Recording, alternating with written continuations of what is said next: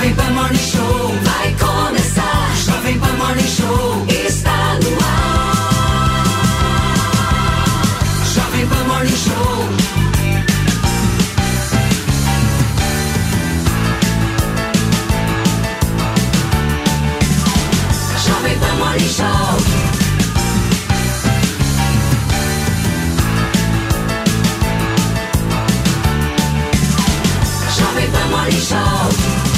Muito obrigado, Rafael Colombo, Lívia Zanolini e a todos que nos acompanham ao vivo nesta sexta-feira na programação da Jovem Pan. São 10 horas e 7 minutos. Imagens ao vivo da faixa de Gaza, muito diferente dos dias anteriores, em que nós vimos muita fumaça, vários bombardeios. Ao que tudo indica, hoje o dia será um pouco mais tranquilo, sem essa quantidade de fumaça e de edifícios eh, desmoronando pelo fato de Israel ter dado 24 horas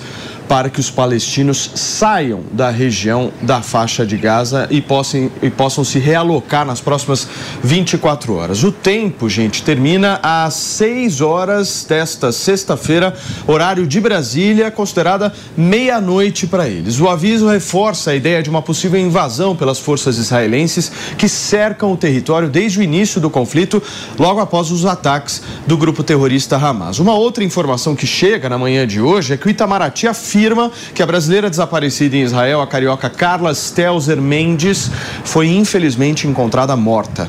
Com essa confirmação, sobe para três o número de brasileiros mortos nos conflitos entre Israel e Hamas. Em instantes, gente, o terceiro avião com repatriados de Israel chegará no aeroporto de Guarulhos, na Grande São Paulo. E a nossa equipe de reportagem já está preparada, mobilizada para trazer informações em primeira mão sobre esses brasileiros que, graças a Deus, estão chegando aqui salvos depois do susto que devem ter passado lá em Israel. E nós vamos hoje repercutir, girando reportagem, vamos trazer vários convidados direto de Israel e no nosso sofá a gente vai contar com a presença ilustre do querido amigo especialista em relações internacionais, Urian Fancelli, que já está aqui com a gente. Além dele, temos o nosso queridíssimo Mano Ferreira, Felipe Monteiro e Nelsinho Kobayashi, time pronto, preparado para te trazer a melhor cobertura. Tudo bem, Urian? Seja bem-vindo. Obrigado, um prazer estar aqui com vocês. Escuta, vamos começar falando sobre esse prazo das 24 horas, porque tem dado muita polêmica após a nota da ONU dizendo que seria um desastre humanitário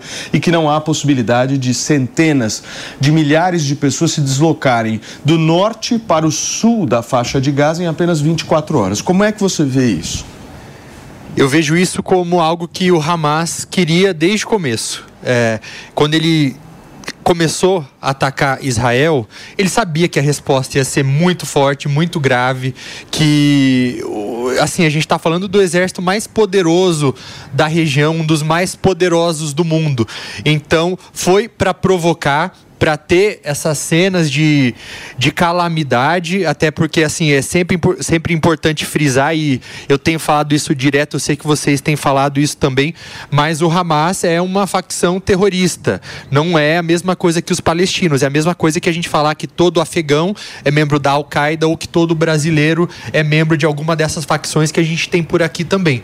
Então, quem está fazendo isso é o Hamas com esse objetivo de é, saber sabendo que ia ter essas cenas catastróficas, tentar de alguma maneira colocar o mundo contra Israel, porque não, não vai ser por muito tempo que o mundo, as grandes democracias também vão aguentar ver cenas de crianças civis palestinas sendo massacradas. Então é, é, é, é, um, é algo novo, é algo que não existia antes. Se antes, ah, na, nas intifadas lá atrás, na primeira, na segunda, era a cena de um foguete sendo atirado, agora não é mais o caso.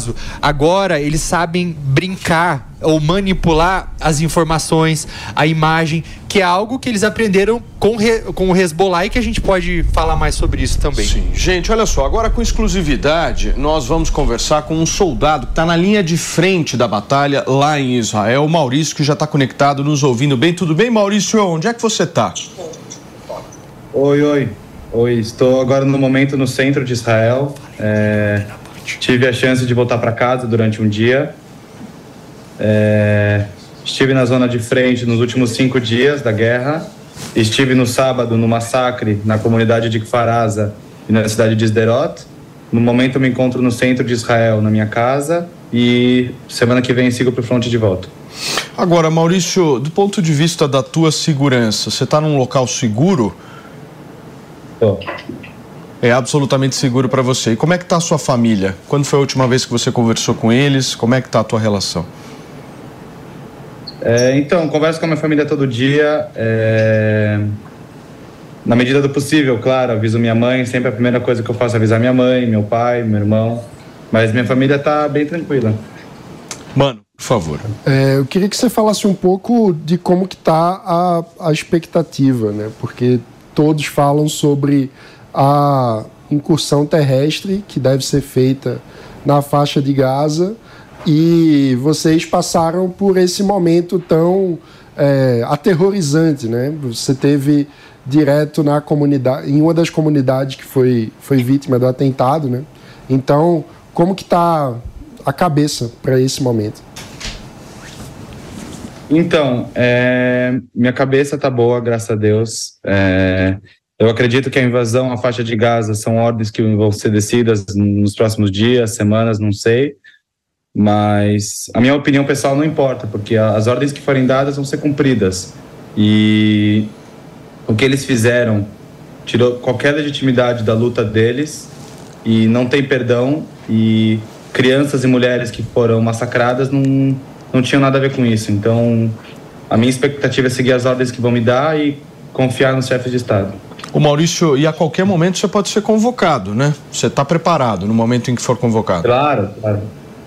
Claro, e o que fique bem claro que os soldados de Israel não vão fazer o que eles fizeram. Porque nós não atacamos crianças e durante um ano e meio de serviço como soldado, jamais ataquei alguma mesquita, jamais ataquei escolas e para mim ver o que eles fizeram me entristece profundamente, mas eu sei que eu não vou fazer a mesma coisa. Muito bem. Gente, nós conversamos com o Maurício Venci, que ele que é soldado, que está na linha de frente, já aguardando inclusive a convocação para ir para a batalha. A gente torce, Maurício, para que isso seja resolvido o mais rápido possível e que vocês possam voltar a ter paz. Muito obrigado, meu amigo. Valeu. Gente, vamos voltar a falar sobre essa, esse deslocamento aí, PP, em relação aos palestinos lá na faixa de Gaza, porque está tendo uma polêmica justamente pelo fato da ONU ter se posicionado contra isso, né? Dizendo que seria uma espécie de terrorismo humanitário. Como é que você vê essa história? Sim, é realmente uma preocupação muito grande. É, é bom lembrar que a faixa de Gaza 50% da população tem até 14 anos de idade, ou seja, é composta majoritariamente por pessoas menores de idade, não é? E para uma pessoa sadia atravessar a faixa de Gaza do sul para o norte demoraria em torno de 4 a 5 horas. Com criança, qualquer tipo de mobilização, com idosos, qualquer tipo de mobilização, o tempo é muito maior, não é? Então, realmente, o prazo de 24 horas é um prazo muito curto que Israel deu né, para a população civil se mobilizar e sair do fronte principal, que vai ser a guerra ali no sul é, da faixa de Gaza. Não é? Então, realmente, né, é, é esse tipo de, de política, esse tipo de aviso que Israel deu, está fazendo, pode fazer com que o corredor é, humanitário que a ONU tanto está lutando para abrir no Egito vire, na verdade, um corredor de morte.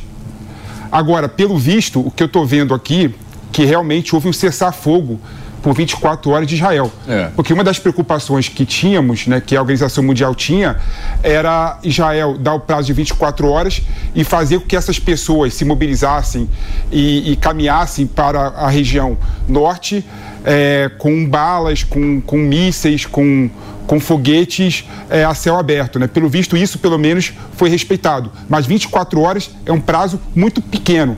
E isso também, na minha opinião, Paulinho, é uma certa propaganda que Israel está querendo colocar no mundo, que ele está se preocupando, em tese, com os civis é, da Palestina. É, inclusive hoje no Jornal da Manhã a gente estava vendo imagens dos papéis, né, dos folhetos sendo jogados aí por alguns aviões em todo o território, justamente avisando a população ali, a população de 677 mil pessoas, 677 mil habitantes é essa população. Vejam só, o momento em que os folhetos caem justamente para comunicar. E como o PP bem disse, isso é um gesto político muito forte de Israel para o mundo, dizendo que há uma preocupação, sim, do governo israelense em relação a esses civis. Vejam só essas imagens que foram captadas hoje, foram exibidas no Jornal da Manhã. Nós estamos reexibindo para vocês, não são imagens ao vivo, mas é justamente do momento em que esses folhetos são arremessados para que as pessoas possam eh, serem avisadas. Mas- Vejam aí o folheto. mas tem uma questão, né, Paulinho? Fala, né, o senhor. Esse não é um fato novo, não é inédito, é, esse, esse fato de, de jogar os folhetos para a população. Israel já fez isso em outras ocasiões e a ideia de que é, é, jogar esses folhetos seria uma estratégia de marketing poderia é, fazer com que Israel não se preocupe fazer as- algumas pessoas acreditarem que Israel não se preocupa necessariamente com o que não é verdade. Então, Israel tem é, isso aí como algo que já foi feito em outras ocasiões também. Posso complementar favor, algo que o Felipe disse também? Que Israel está fazendo isso porque quer fazer uma propaganda de uma maneira, né? Mostrar para o mundo que está respeitando essas regras internacionais. E, de fato, existem leis, convenções que colocam até mesmo em uma situação de guerra o que, que um país pode ou não pode fazer. Só que, diferentemente do conflito Ucrânia e Rússia, aqui a gente não está falando de uma guerra é, entre dois estados. Então, existe ali é, o mínimo que tem que ser esperado de Israel, porque é, é uma guerra entre um ator estatal e um ator que é uma facção terrorista. Então, ele é obrigado a fazer isso justamente para fazer isso que o, que o Felipe falou, né? De, se você quiser continuar com o apoio da comunidade internacional e ter opinião pública ao seu favor, você, você tem que mostrar que pelo menos o mínimo está sendo feito. Muito bem, a estratégia aí de Israel que nós estamos exibindo, agora sim são imagens ao vivo, Mari, essas imagens que nós estamos exibindo, nós temos aí um primeiro bombardeio aí do dia, pelo menos que eu tenha visto, Maninho, Pepe, Nelsinho e Urian, esse bombardeio que acontece de pequena dimensão se comparado com os outros que nós já exibimos aqui, mas se eu não estou enganado é o primeiro que nós temos nesta sexta-feira. São 10 horas e 18 minutos. Lá agora são 4 horas e 18 minutos, minutos da tarde. Daqui a pouco, por volta das 6 horas, o céu já vai ficar escurecido.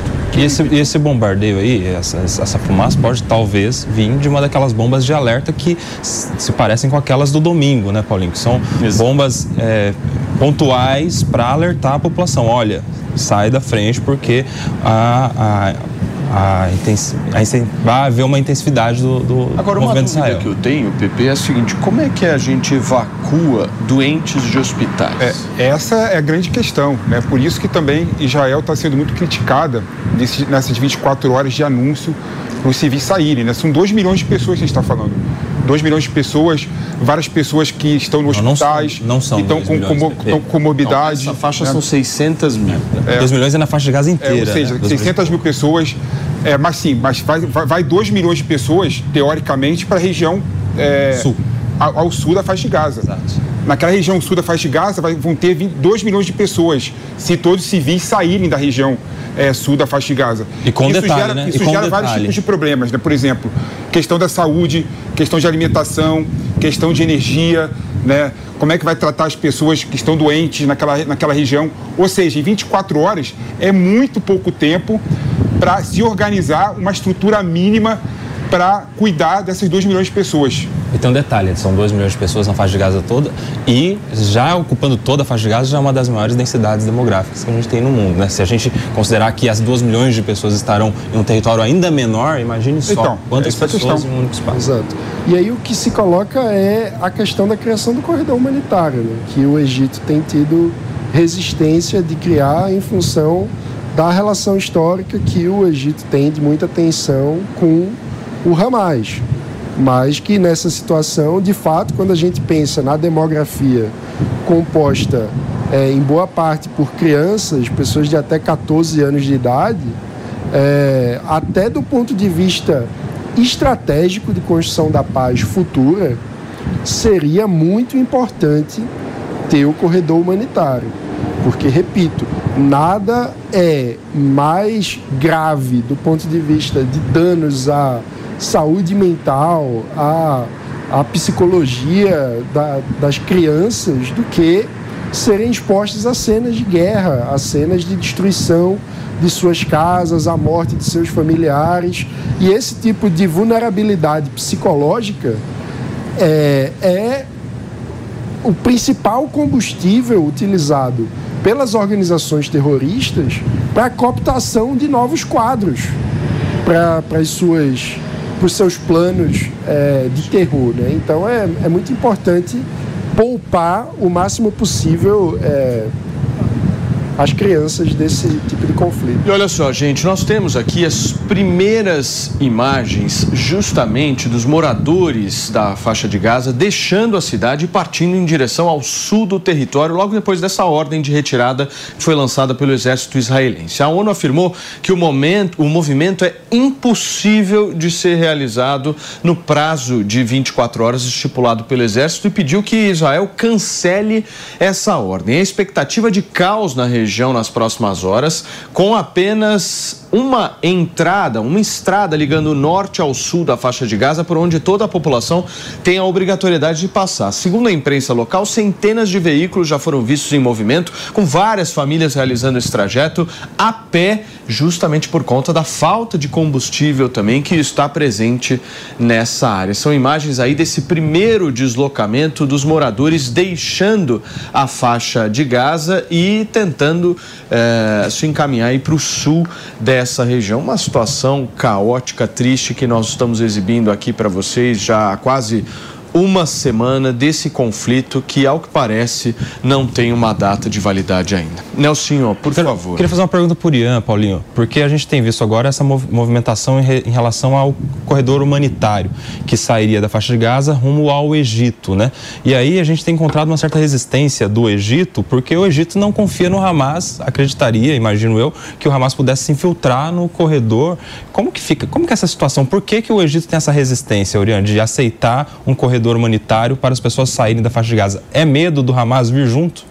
Também isso, Nelson, mas tem alguns outros motivos. Um deles é que o papel histórico do Egito nesses conflitos que envolvem Israel e facções palestinas é, radicais tem sido de mediar então, dá uma guerra, dá um conflito, dá uma briga, o Egito vai lá, chama os dois lados, conversa, acha uma, uma, uma consenso. um consenso e assina um acordo de paz que todos eles têm sido temporários.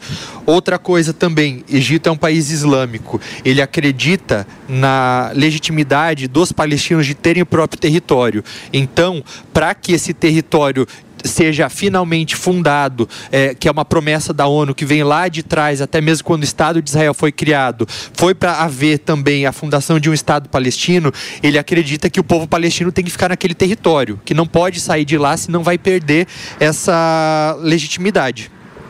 Muito bem, gente. Nós vamos conversar agora, Pepe, com um rabino que viveu por muitos anos em Israel. Seja bem-vindo à programação da Jovem Pão, Rabino Dudu Levinzon, que já está conectado. Tudo bem, Rabino? O senhor me ouve bem? Obrigado, Paulo. Bom dia. Tudo bem? Seja bem-vindo. Rabino, como é que você está vendo aí essa nota da Organização das Nações Unidas em relação à impossibilidade do deslocamento em 24 horas dessa quantidade de pessoas? É, em primeiro lugar, eu acho importante é, a gente enfatizar que nessa situação de guerra nada é, é muito claro e nada é, é muito óbvio, né? É, o ataque que Israel sofreu no último sábado, como você bem falou, eu morei muitos anos em Israel, deixou todo mundo transtornado, todo mundo chocado, principalmente pelos sequestrados, que temos mais de 150 é, israelenses ou de outras nacionalidades também que estão sequestrados naquela área. Então, o exército israelense precisa agir é, de uma forma rápida, né? Eles tentaram fazer aquela é, chantagem, digamos, de cortar a, água, a eletricidade para ver se devolviam os sequestrados. Não funcionou. Então agora não restou nenhuma outra alternativa além de atacar é, essa parte de Gaza. Na minha opinião, 24 horas é mais do que o suficiente, sim, é, para conseguir deslocar as pessoas de uma área para outra, para pelo menos poder é, quem quiser, né, os cidadãos de bem que não são parte do Hamas, escaparem desses ataques. Então eu acho que muitas vezes a ONU ela ela é muito, não sei se a gente quer falar sobre isso aqui, mas eu acho que ela é muito imparcial mas muitas vezes a ONU às vezes acaba é, se equivocando em alguns momentos delicados também. Mas eu, eu acredito que não, que não haveria problema com isso. O Rabino, eu preciso passar uma informação aqui para todos, já que nós estamos falando dessa questão humanitária. Israel está concordando, gente, em criar zonas seguras para os civis palestinos na faixa de Gaza. Essa é uma fala, inclusive, que vem de um funcionário, um alto funcionário dos Estados Unidos nesta sexta-feira. E ele diz o seguinte: uma das questões que abordamos nas reuniões de ontem em Tel Aviv é a necessidade de estabelecer algumas zonas seguras onde os civis possam se deslocar estar protegidos das operações de segurança legítimas de Israel. Inclusive, esse é o responsável no dia seguinte à visita do secretário de Estado americano Anthony Blinken. Os Estados Unidos, então, estão negociando, tem um processo aí de negociação rolando entre os Estados Unidos, entre Israel, o Egito para abrir passagem na fronteiriça de Rafah, em Gaza, para que os estrangeiros possam fugir. É exatamente isso que está sendo discutido agora. Ou seja, tem um triângulo aí: Israel, Estados Unidos e Egito discutindo e debatendo saídas para que esses estrangeiros possam deixar a faixa de Gaza. Informação que a gente traz ao vivo nesta sexta-feira aqui na programação da Jovem Pan. Pepe, tem pergunta para o Rabino Dudu? Rabino, bom, bom ter você conosco mais uma vez. A minha pergunta para você vai no seguinte sentido, né? É, você não acha, por exemplo, que há pessoas boas que estão na, na, na, região ali da, do sul da faixa de Gaza, né? Que não conseguem é. se mobilizar, né? Exatamente porque tem alguma pessoa com mobilidade na família. Essas pessoas, por exemplo, estão ali presas né? e não conseguem fazer um plano logístico para poder sair da região que vai ser mais atacada em 24 horas. Então, nesse sentido, existem situações que eu vejo que é uma situação assim é, que não é da minoria de, da Palestina, tendo em vista que 50% do povo da Palestina que vive na região da faixa da Gaza tem menos que 14 anos de idade, né? ou seja, são crianças. A logística é muito mais complicada e às vezes é muito mais complexo para você poder se organizar uma saída em 24 horas.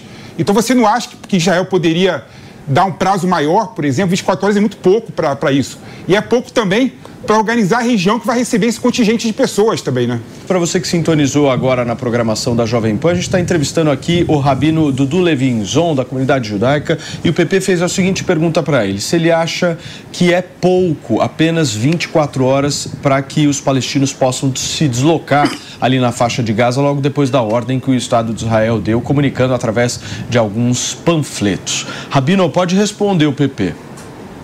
Pepe, em primeiro lugar, é, agradeço a pergunta. Né? Eu queria deixar muito claro, inclusive como rabino da comunidade judaica, e obviamente todos nós, né? Eu estou falando como por mim, mas todos nós judeus acreditamos que sim, existem milhares e provavelmente milhões de pessoas boas que vivem na faixa de Gaza. Não existe da nossa parte uma guerra dos judeus contra muçulmanos ou de Israel contra os palestinos. Só estou enfatizando isso para deixar muito claro que nunca, em nenhum momento, o governo de Israel, nem agora, nem no passado, declarou algum tipo de, de anúncio ou de aviso ou de guerra contra nenhuma religião e também nenhum povo.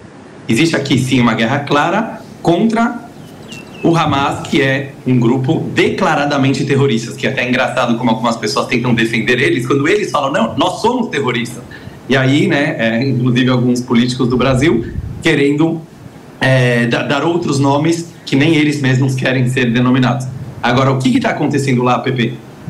Eu acho que não dá para a gente julgar. Obviamente, eu não estou no governo de Israel, nem, nem vocês, quer dizer, ninguém aqui está lá exatamente para saber quantas horas exatas seriam necessárias.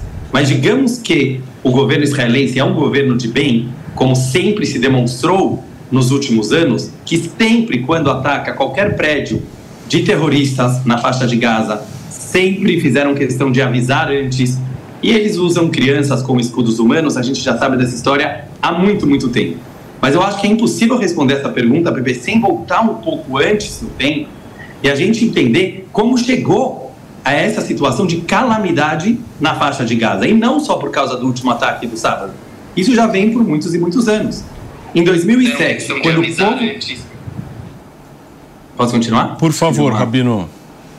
Em 2007, quando o povo palestino elegeu o Hamas como seu representante, obviamente não foi todo mundo, mas uma grande parte, e depois virou uma grande ditadura, como nós sabemos, eles tomaram conta da faixa de Gaza. Então, se hoje lá é uma prisão a céu aberto, e é, é totalmente responsabilidade do Hamas e não de Israel.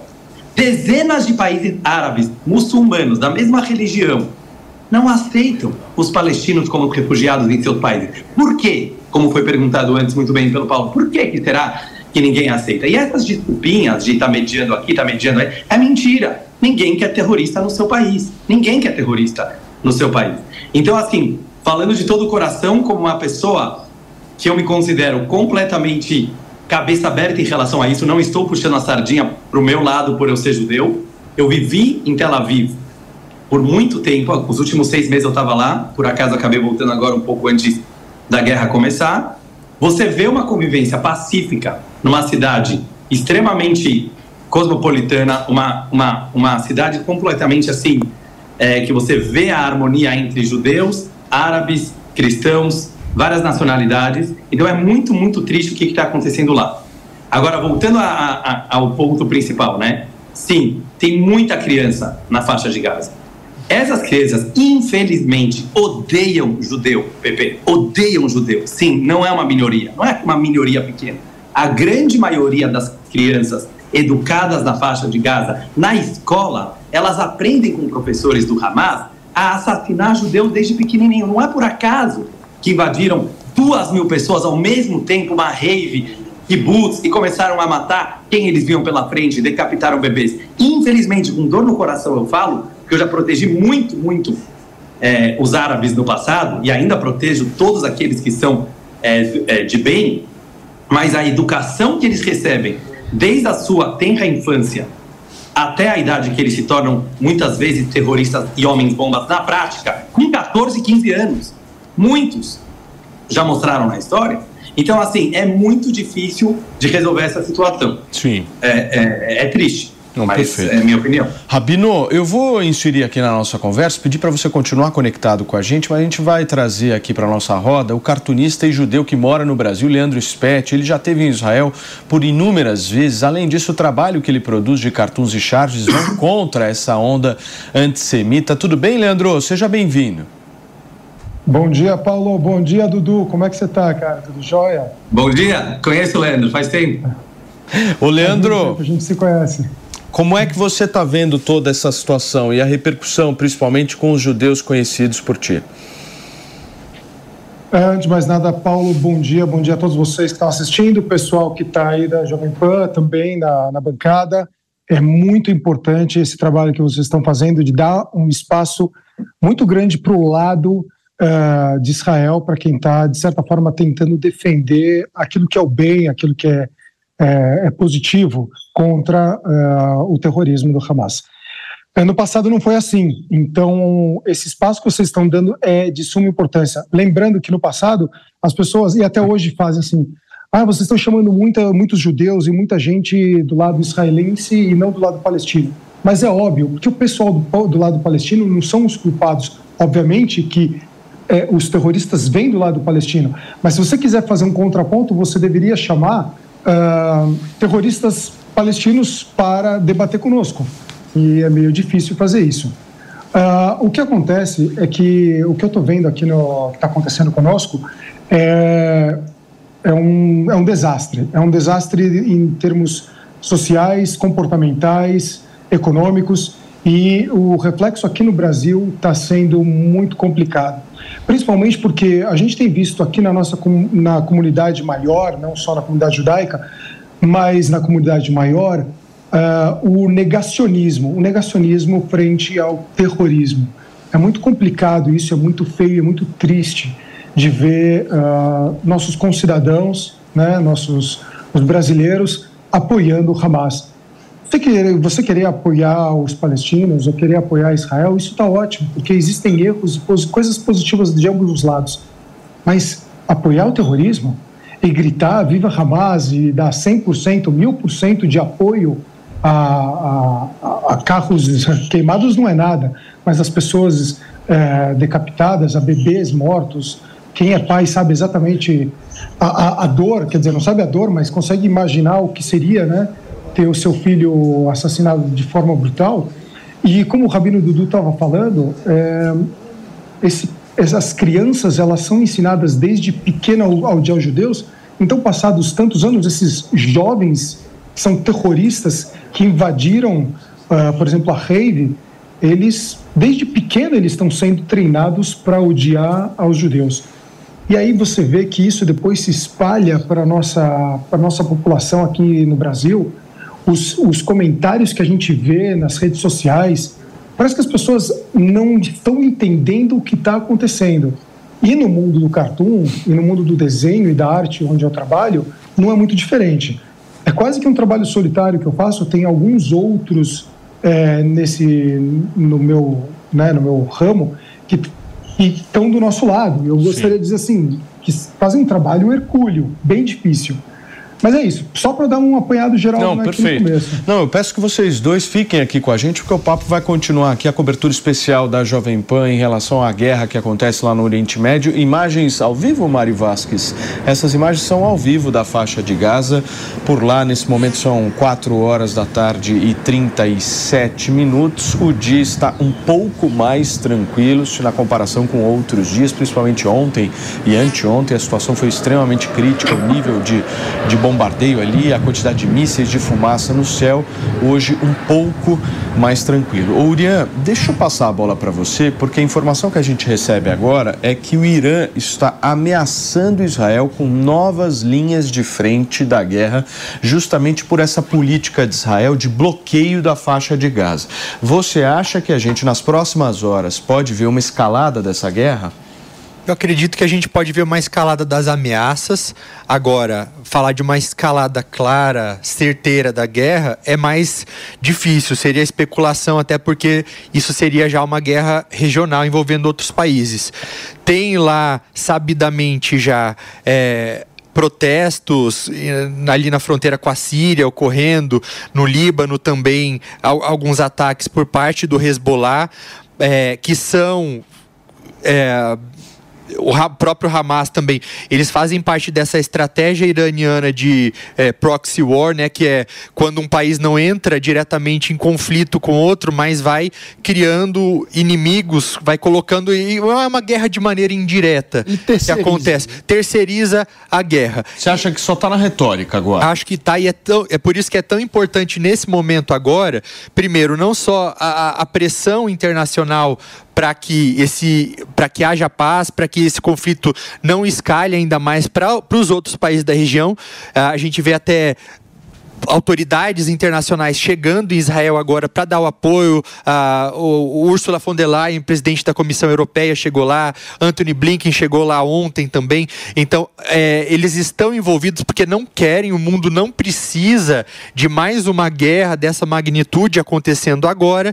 E tem também, o, não é só o apoio por meio dessas autoridades que aparecem mais militar, para ameaçar de fato. É por isso que você tem lá porta-aviões, uh, um dos maiores dos Estados Estados Unidos para mostrar não só para o Hezbollah, para ele não entrar nessa guerra, mas também e principalmente para o Irã, que vai ser algo meio que mexeu com, com, com Israel, mexeu com, mexeu com mexeu com mexeu com todos. Exato. Agora, gente, essa informação que eu trouxe para vocês, ela vem inclusive de uma fala do ministro do Irã que está pedindo para os Estados Unidos, inclusive, controlarem Israel para evitar essa guerra na região. O Hussein Abdullahian que é ministro do Irã, diz o seguinte: se os crimes israelenses não forem interrompidos, não sabemos o que pode acontecer exatamente nessa possível escalada. Por enquanto, como o Uriah Fancelli bem disse aqui para a gente, ainda num patamar retórico, uma ameaça aqui, uma fala mais forte ali, não é, Maninho? Mas do ponto de vista prático, isso no momento ainda não se concretizou. Exato. E esse tipo de situação, né, cada um vai fazendo ameaças para fazer com que a pressão leve a influência do comportamento de cada um dos agentes na guerra. Né? É, eu queria voltar a falar com o, o Rabino para trazer um pouco da visão dele é, sobre o combate ao antissemitismo. Porque, como é, ele mesmo falou, ninguém nasce terrorista, ninguém nasce com ódio no coração. Né? As pessoas são ensinadas a odiar. Então, se são ensinadas a odiar, podem ser ensinadas a deixar de odiar também. Né? Então, a minha pergunta é: como desarmar o ódio é, daqueles que são antissemitas? E claro, tem uma questão aí é, de quem está lá na, na, na, faixa de Gaza, que tem uma realidade muito diferente, mas a gente está falando de episódios de antissemitismo também acontecendo no Brasil, claro que numa escala menor, não tem ninguém decapitando pessoas no Brasil, graças a Deus. Mas como desarmar o antissemitismo e o ódio do coração de, de alguém que, enfim, que odeia os judeus? Maninho, obrigado pela pergunta chama de maninho porque eu acompanho, eu falei outro dia que eu acompanho sempre vocês aí do Morning Show e super parabéns pelo trabalho é, que vocês fazem de realmente informar é, a população brasileira com, com, diferentes visões. Eu gosto muito assim desse bate-papo descontraído, né? Não estou falando só para puxar o saco, estou falando porque realmente é muito legal de ver um espaço assim, principalmente né, na mídia brasileira atual. E essa pergunta que você fez ela é uma pergunta importantíssima, porque é realmente no que, que eu acredito. E desde pequeno sempre fui educado né, em escolas judaicas e sempre me questionei isso que o Mano acabou de levantar, né? Por que, que a gente encontra tanto ódio aos judeus no passado e também hoje em dia? E como você falou, Mano, na faixa de Gaza hoje, obviamente, está tendo uma situação de guerra, tem pessoas que estão sofrendo lá há muito tempo, o que nada justifica os ataques terroristas que foram feitos de forma brutal e cruel no último sábado, que eu particularmente nunca vi coisa assim na, na, na nossa época moderna. Eu acho importante enfatizar isso. É muito grave guerra, Rússia e Ucrânia? Sim. É muito grave quando acontece um míssil no prédio? Sim.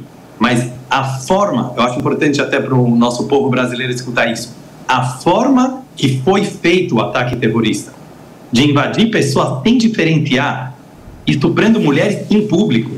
É uma coisa assim, é, parece da época medieval, quer dizer, época, algo que a gente não viu é, a crueldade que isso aqui foi feito. Então, alguém que assistiu esses episódios na televisão, no seu WhatsApp, e, e mesmo assim consegue defender o Hamas, como o Leandro estava falando, é óbvio que existe aqui um fator de antissemitismo. Então, eu vou te responder, mano, em duas partes, né? Em primeiro lugar, por que, que eu acho que existe ainda tanto antissemitismo?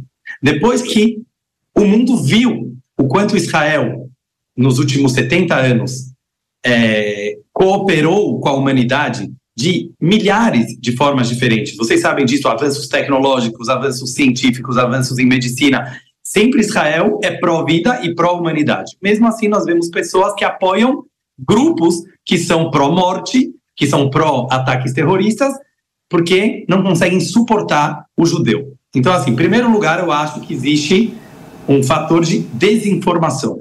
Infelizmente, o Leandro vinha falando isso, a grande maioria da mídia no Brasil e no mundo ficam mostrando imagens e ficam mostrando é, parte, digamos assim, uma certa parcialidade nas informações se, se eu não fosse judeu, estou sendo super sincero, se eu não fosse judeu e eu assistisse esses canais de televisão e eu assistisse, é, lesse esses jornais, provavelmente eu também seria antissemita. Eu acho importante deixar isso claro. Então, existe uma grande função da mídia em informar o que, que realmente está acontecendo. Deixa eu dar um, um, pequeno exemplo, né? Antes de falar qual, qual que eu acho que pode ser a solução. Mas pega esse exemplo do conflito que está acontecendo agora. Se você olha o mapa de uma forma pequena, então você vai falar: uau, o que, que esses judeus, o que, que esses israelenses estão fazendo com aquela minoria, que é aquele pedacinho de terra da faixa de Gaza, prisão a céu aberto. Abre um pouco o mapa. A gente tem que ter cabeça grande, abre os horizontes, abre um pouco o mapa. Bem pouquinho. E você vai perceber que quem vive numa faixinha de terra no mundo são os judeus. E depois de 3 mil anos de perseguições, receberam, e não por motivos bíblicos, por motivos de sobrevivência, receber uma pequena faixinha de terra menor que o estado de Sergipe, que se chama Israel. Na sua volta, temos dezenas de países de ditadura árabe muçulmana, que muitos não aceitam judeus morando lá dentro. E quem ainda teve que aceitar muçulmanos vivendo dentro de Israel, numa boa, com direitos totalmente iguais a qualquer judeu, é Israel, que são os palestinos que vivem lá dentro depois da guerra de 48, que Israel ganhou. Imagina se os portugueses chegam hoje no Brasil e falam: é, na verdade, vocês pegaram a nossa terra. Não faz sentido. Então, quem está numa minoria de terra e uma minoria de população, existem quase 2 bilhões de muçulmanos no mundo. Nós, judeus, somos 15 milhões. Então, assim, precisa a mídia abrir um pouco esse leque de visão para perceber que o que está acontecendo, na verdade, é que a, a minoria, que é o povo judeu e a terra de Israel, que é a única democracia do Oriente Médio, está sofrendo esse ataque. Então, eu acho que tem um papel de desinformação. Agora, como a gente faz para solucionar esse problema? Que eu acho que isso é o Sim. principal. Rabino, e eu vou falar algo só, só um ponto aí. É, terrorismo é injustificável, né, Rabino? A gente não pode ter nenhum tipo de justificativa que nos levem a imagens que nós vimos no último final de semana, né? Você pode ter qualquer tipo de disputa religiosa, uma disputa territorial, tudo isso está dentro de um campo. Agora, o que nós vimos é barbárie, né?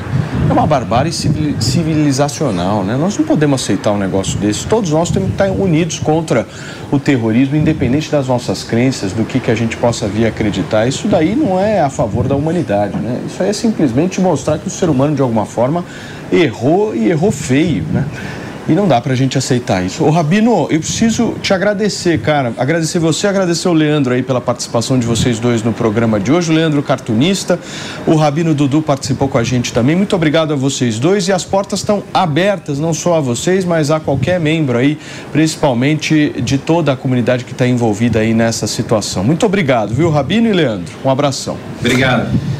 Gente, olha só, em instantes o terceiro avião da FAB com brasileiros resgatados de Israel vai chegar no Aeroporto Internacional de Guarulhos, em São Paulo. O nosso repórter Vitor Moraes está lá no local e vai nos trazer mais informações sobre essa chegada, né, Vitor? Bom dia. Paulo, bom dia a você, bom dia a todos. Só uma correção. Esse avião da FAB, KC-390, vai chegar na base aérea de São Paulo. É pertinho do aeroporto de Guarulhos mas o avião da FAB não, não é, pousa no próprio aeroporto, mas aqui do lado. Está trazendo 69 passageiros, Paulo, e vai chegar, a previsão é meio-dia, meio-dia e meio. Outros aviões da FAB estão em deslocamento também ah, na Europa e, e chegou um hoje em Israel, então a previsão é que amanhã mais dois aviões da FAB cheguem ao Brasil, um deles no Rio de Janeiro. Ah, o, o que acontece é o seguinte, além dessa, dessa articulação mais complexa é, que o Itamaraty enfrenta hoje, Paulo, que a gente estava ouvindo uh, nossos entrevistados, é justamente tentar trazer os brasileiros que ainda permanecem na faixa de Gaza no território palestino. São cerca de 30 brasileiros.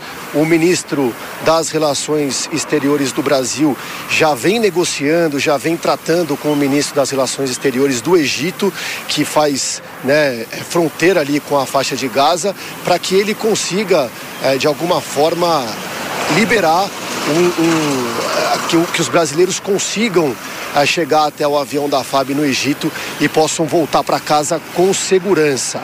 Com esse voo de hoje, que chegou, ele partiu de Tel Aviv ontem, passou por Lisboa, passou por Cabo Verde, já desembarcou alguns passageiros no Recife e está vindo para São Paulo. Considerando esses passageiros, até o momento são 499 brasileiros que voltaram para casa. O primeiro voo, a gente lembra, foi na quarta-feira de madrugada, trazendo 18, 211 brasileiros.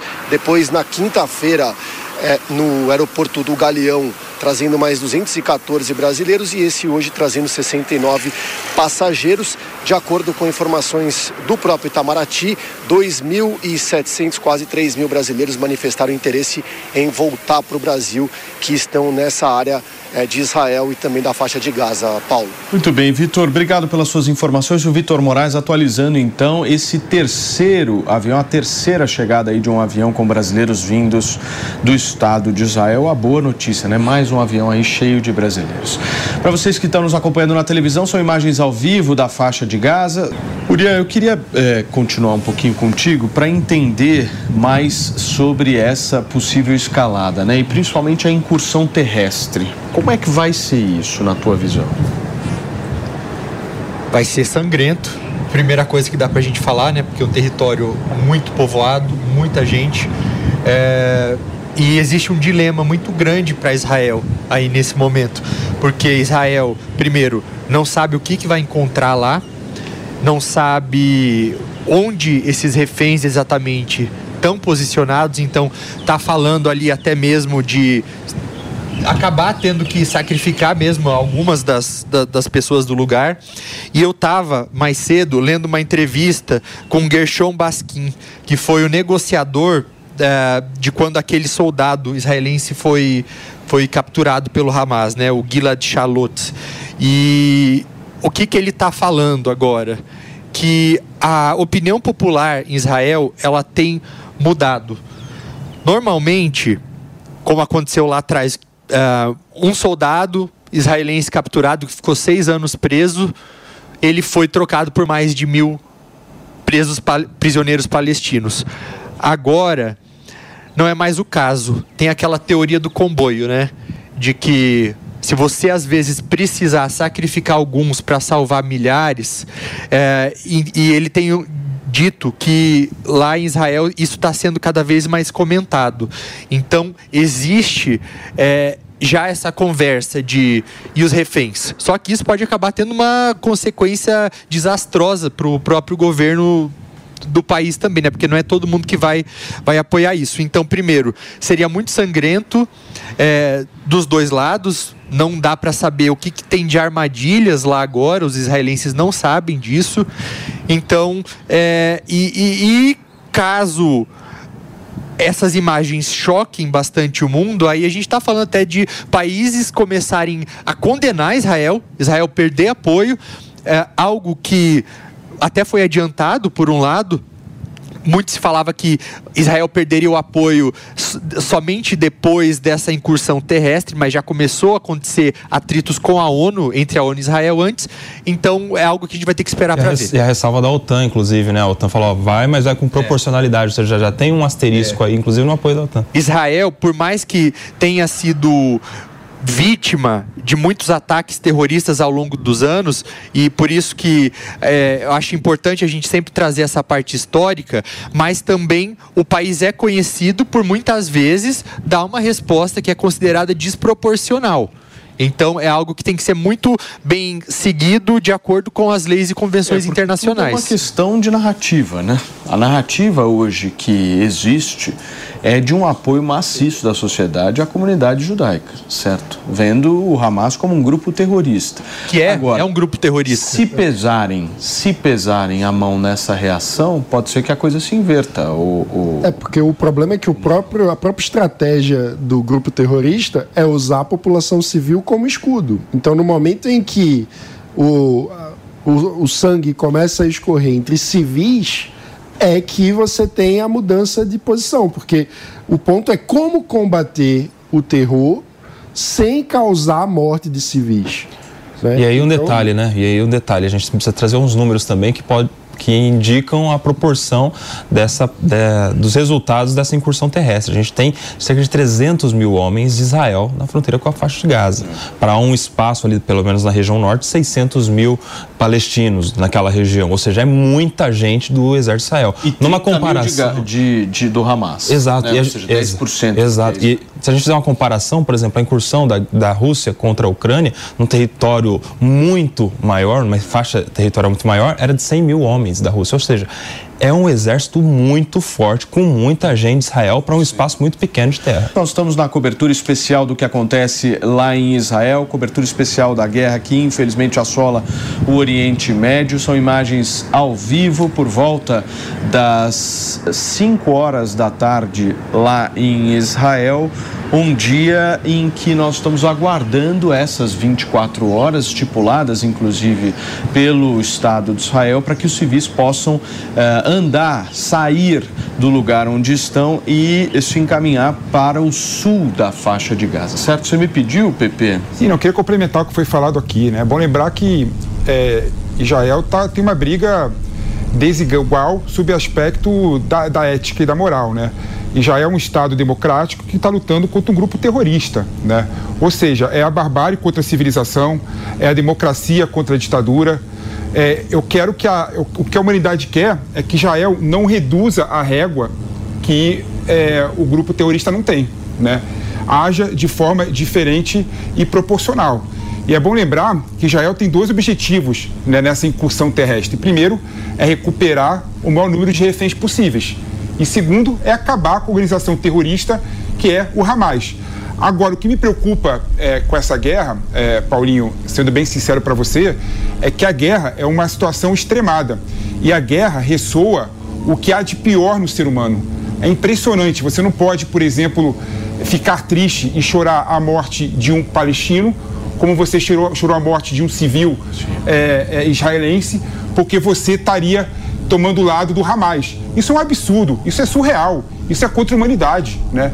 E você vê, por exemplo, os comentários das pessoas que eu, que eu leio no chat, o comentário das pessoas que eu vejo publicamente se manifestando, colocando, por exemplo, os muçulmanos e, por exemplo, os palestinos como uma subraça. Isso é um absurdo. Né? Você pode, por exemplo, condenar o Hamas e colocar o Hamas como uma, uma, uma organização terrorista que é, mas você pode, ao mesmo tempo, querer proteger a, a população palestina. A gente tem dito isso aqui, sim, né, Pepe? Sim, claro, Sempre, claro. reiterar mesmo essa fala. É, mas é surreal, é surreal o nível. É a coisa mais importante no debate público, é justamente a gente não colocar todo mundo no mesmo balaio.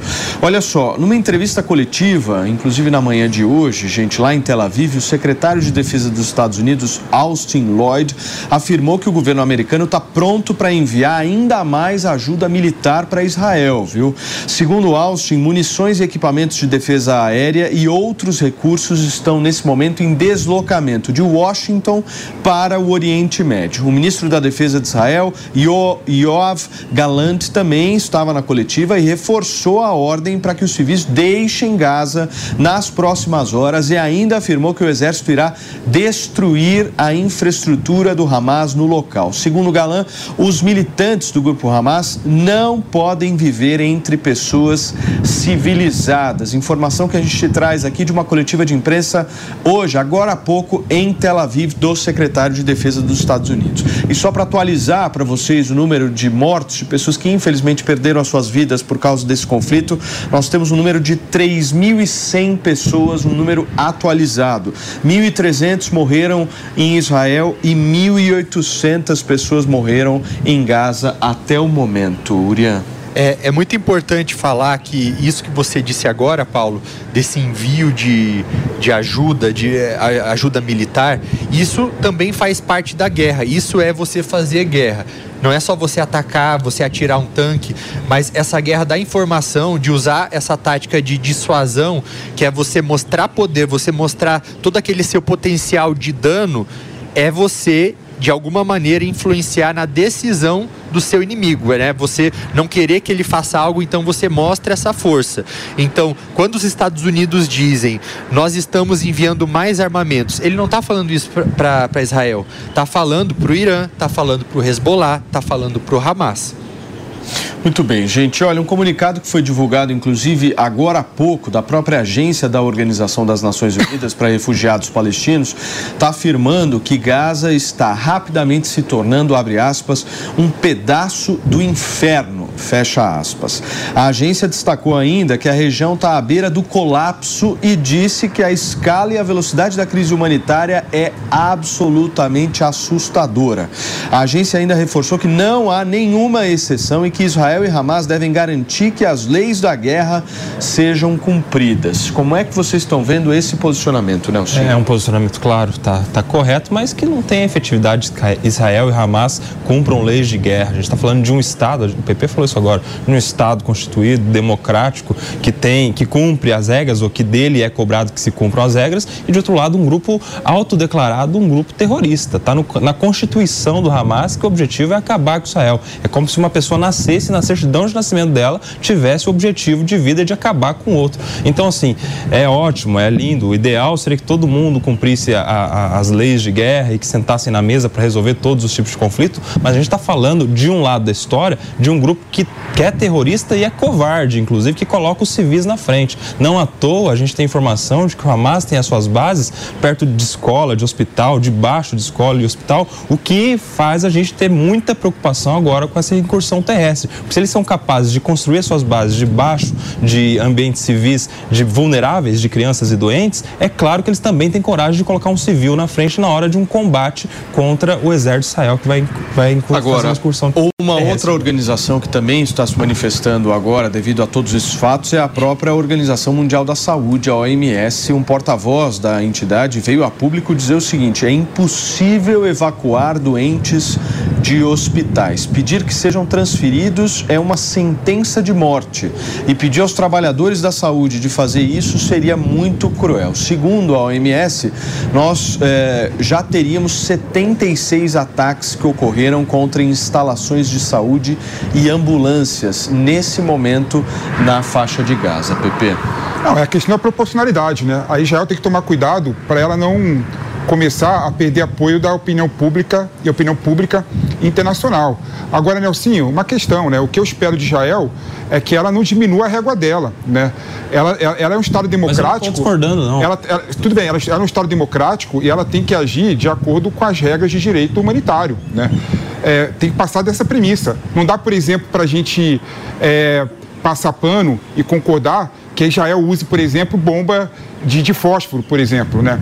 Que algo- várias pessoas estão falando que eles usaram bombas de fósforo. Sim, né? mas eu não Israel- discordando, só pra deixar claro. Israel tem tecnologia, tem exército eficiente que consegue fazer uma incursão terrestre e consegue ganhar essa luta, consegue extirpar o Hamas que deve ser extinto, causando menos dano possível à população civil. Sim, só para deixar claro, quando eu digo que se espera, é, se espera de Israel que se cumpra as regras, eu, eu também espero que Israel cumpra as regras, até porque Israel é um Estado constituído. Então, estou falando, tô falando do cenário que se espera de fato. Não estou falando, estou criticando que Israel é, deva descumprir ou cumprir gue- é, regra de guerra internacional, né? Fala, maninho.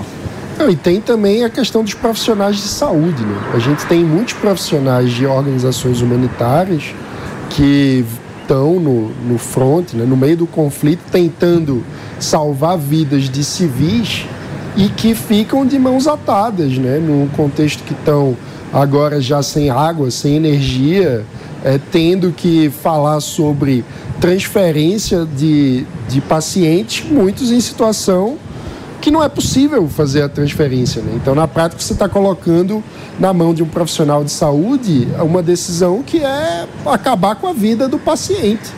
Então, é, é realmente uma tragédia humana. Ou abandonar ele lá e fugir. Exato. né? O, que é, o que é surreal sob o ponto de vista humanitário, né? É uma tragédia, uma tragédia. Então nós estamos aí numa situação, meus queridos, aí vocês estão sintonizados na programação da Jovem Pan, que é a seguinte: Israel está pedindo para todos saírem para haver uma evacuação ali na faixa de Gaza e o Hamas está fazendo uma contraposição pedindo para as pessoas ficarem e ficarem em casa. Essa é a situação atual. Até às 6 horas da tarde é o prazo que Israel deu para que as pessoas possam se deslocar. Depois das 6 horas da tarde, aqui de Brasília, Nelsinho, sabe lá Deus o que pode E, e aí um detalhe que a gente não está falando aqui também, né? Que Israel está tá pressionando, está bloqueando, tá, é, sol- intensificou nos últimos dias o ataque com os mísseis em troca do Hamas soltar os reféns e o Hamas não solta. Tem esse detalhe também.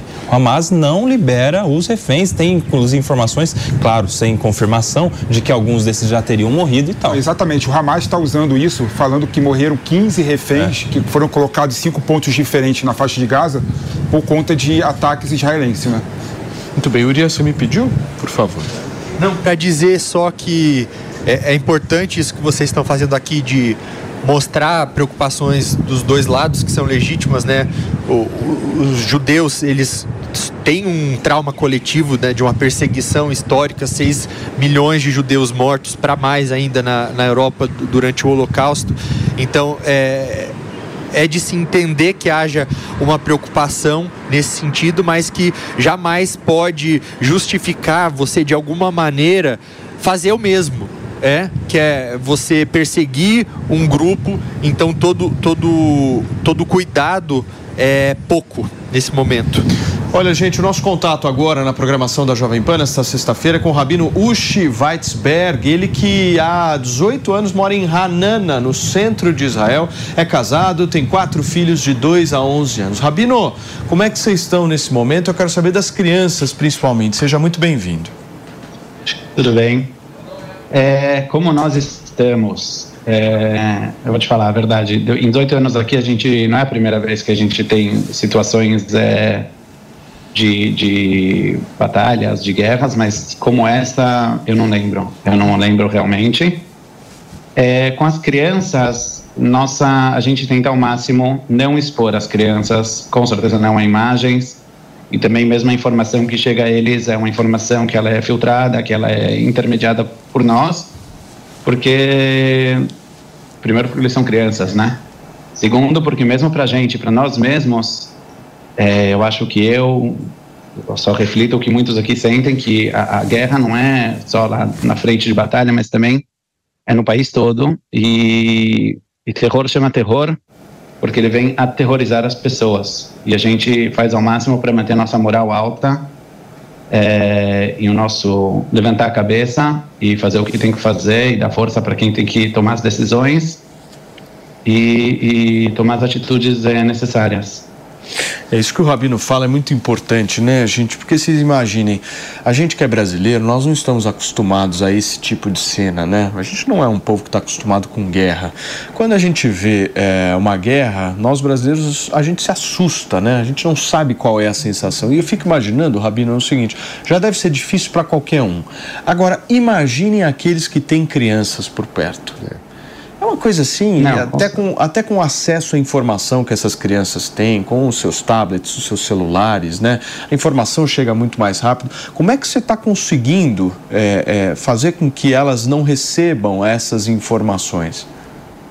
Então, antes de mais, as, me, as minhas crianças ainda são, é, são pequenas, são menores. O acesso de informação deles ainda é controlado por nós. Nenhuma delas tem smartphone e mesmo o acesso à internet a gente tenta, no geral, não só essa informação, mas em todas as informações, controlar e intermediar, porque a gente acredita que essa, essa é a nossa função como pais. Mas com certeza, com certeza a gente, eu também lido aqui na comunidade de, de aqui em Iranana, a gente tem uma comunidade de brasileiros que moram em Israel. A gente lida com jovens, a gente lida com crianças. Inclusive a gente soltou uma campanha muito forte é, aqui eu luto por Israel, não assisto os vídeos do Hamas e tentar ao máximo é, conscientizar as pessoas, tentar ao máximo é, é, aumentar, fazer um alto astral, se ocupar com atividades positivas, com voluntariado, com a ajuda das pessoas e não não deixar o medo que é, enorme, ele pode ser enorme, é, tomar conta da gente, das nossas ações. Não, senhor. Eu acho que Rabino, é, boa tarde para você aí. A minha pergunta é: onde fica Hanana no, no, no, na geografia aí de Israel? Está próximo da região do conflito? E se não, não. nos últimos dias a sua região ainda tem sofrido alertas, sirenes tocando, se ainda há algum tipo de, de, de tensão nesse sentido? Então, a nossa região não é, não é próxima, ela é bem central em Israel, de forma que a gente está longe tanto do, do sul, onde acontece o conflito principal, como o do norte, que também é, não está uma situação simples. É, a gente tem aqui de vez em quando sirenes, aliás, se tocar, vocês vão ter que me desculpar. É, mas é, acontece, a gente desce para os é, espaços protegidos, para os bunkers. É, e, como eu disse, infelizmente a gente já está demais acostumado e, e, e treinado a fazer o que tem que fazer.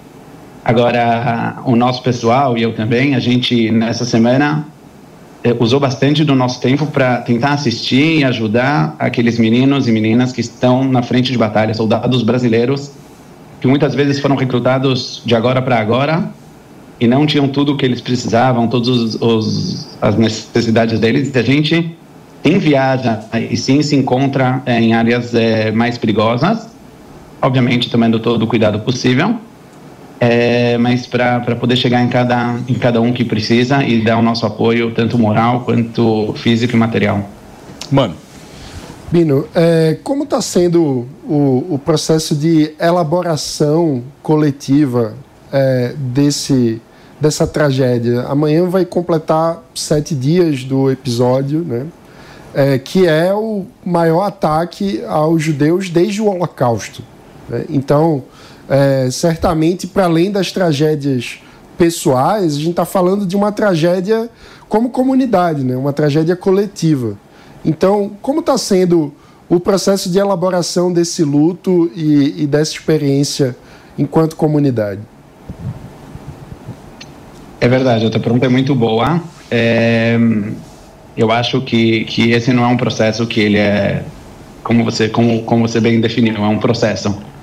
Obviamente, no primeiro momento, estava todo mundo em choque, todo mundo pasmo e, e, e, a gente não, difícil de acreditar, difícil de ver. Eu, pessoalmente, tentei ao máximo sim abster das imagens, é, das imagens é, terríveis que, que foram mostradas, mas obviamente a gente acaba sabendo e as pessoas contando. Mas ao mesmo tempo, eu vou falar, nós somos um povo de 3.500 anos. A gente passou por muitas atrocidades, a gente passou por muitas perseguições, a gente passou por muitas dificuldades, mesmo na, na curta história desse estado aqui, a gente lida é, com isso e nós sabemos sabemos que, que a gente tem uma função nesse, nesse momento que é exatamente de erguer, erguer a cabeça, de, de nos encher de coragem, nos encher de, de força. É, é, é difícil de descrever o que acontece em Israel hoje em dia. Vou dar para vocês um exemplo. Eu estava viajando numa noite para o sul, que é mais ou menos perto da faixa de Gaza, para entregar alguns pacotes para soldadas. E teve lá um acidente na estrada, fechou a estrada, a gente não tinha como continuar, eu saí do carro, aí a estrada se divide em dois. A gente tem reservistas é, que estão se voluntariando, saindo de casa, deixando suas famílias, suas crianças. A gente tem aqui na comunidade um, um, uma pessoa que ele tem trigêmeos de três anos e mais um neném, largou a família e foi para foi a batalha. Essa é metade da estrada e outra metade são pessoas que querem participar, que querem ajudar, que querem doar. Então esse espírito de esse espírito nacional de, de coragem, de, de bravura, de, de força é o que está sendo é, cada vez mais é, trabalhado. Tanto a gente também tenta no nosso trabalho comunitário passar essa mensagem, uma mensagem também de muita fé. É, nós somos um povo eterno, a gente não começou hoje, a gente não vai terminar amanhã. Então, com certeza é um desafio, é uma dificuldade muito grande. A gente chora o que tem que chorar e logo tira as lágrimas e, e, e e levanta a cabeça. Nossos sentimentos, Rabino, Rabino Ushi Weitzberg, que participou aqui com a gente no Morning Show desta sexta-feira, ele que está há 18 anos em Hanana, no centro de Israel, está com algumas crianças aí, e se Deus quiser isso vai passar. Obrigado, Rabino, pelo seu depoimento e pela sua quiser. participação. Valeu. E a gente segue ao vivo aqui na programação da Jovem Pan com imagens da faixa de Gaza nessa cobertura especial. Um dia de apreensão esta sexta-feira, justamente pelo fato de centenas de milhares de pessoas estarem ou não né, em deslocamento na faixa de Gaza depois de um pedido de Israel. Inclusive, o Urian tem informações de sirenes que foram tocadas em Tel Aviv, certo? É isso, Urian?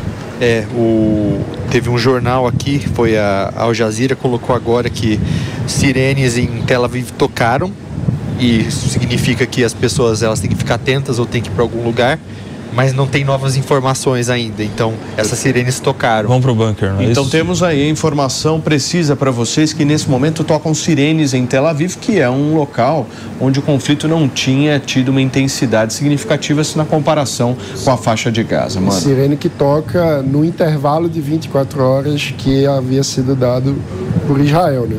Mas daí é o contrário, né? É, Exato, é o... um ataque do, do Hamas, Hamas, contra Israel. Seja, além de tudo, o Hamas continua ainda ameaçando atacar. Em meio a essa espécie de cessar-fogo.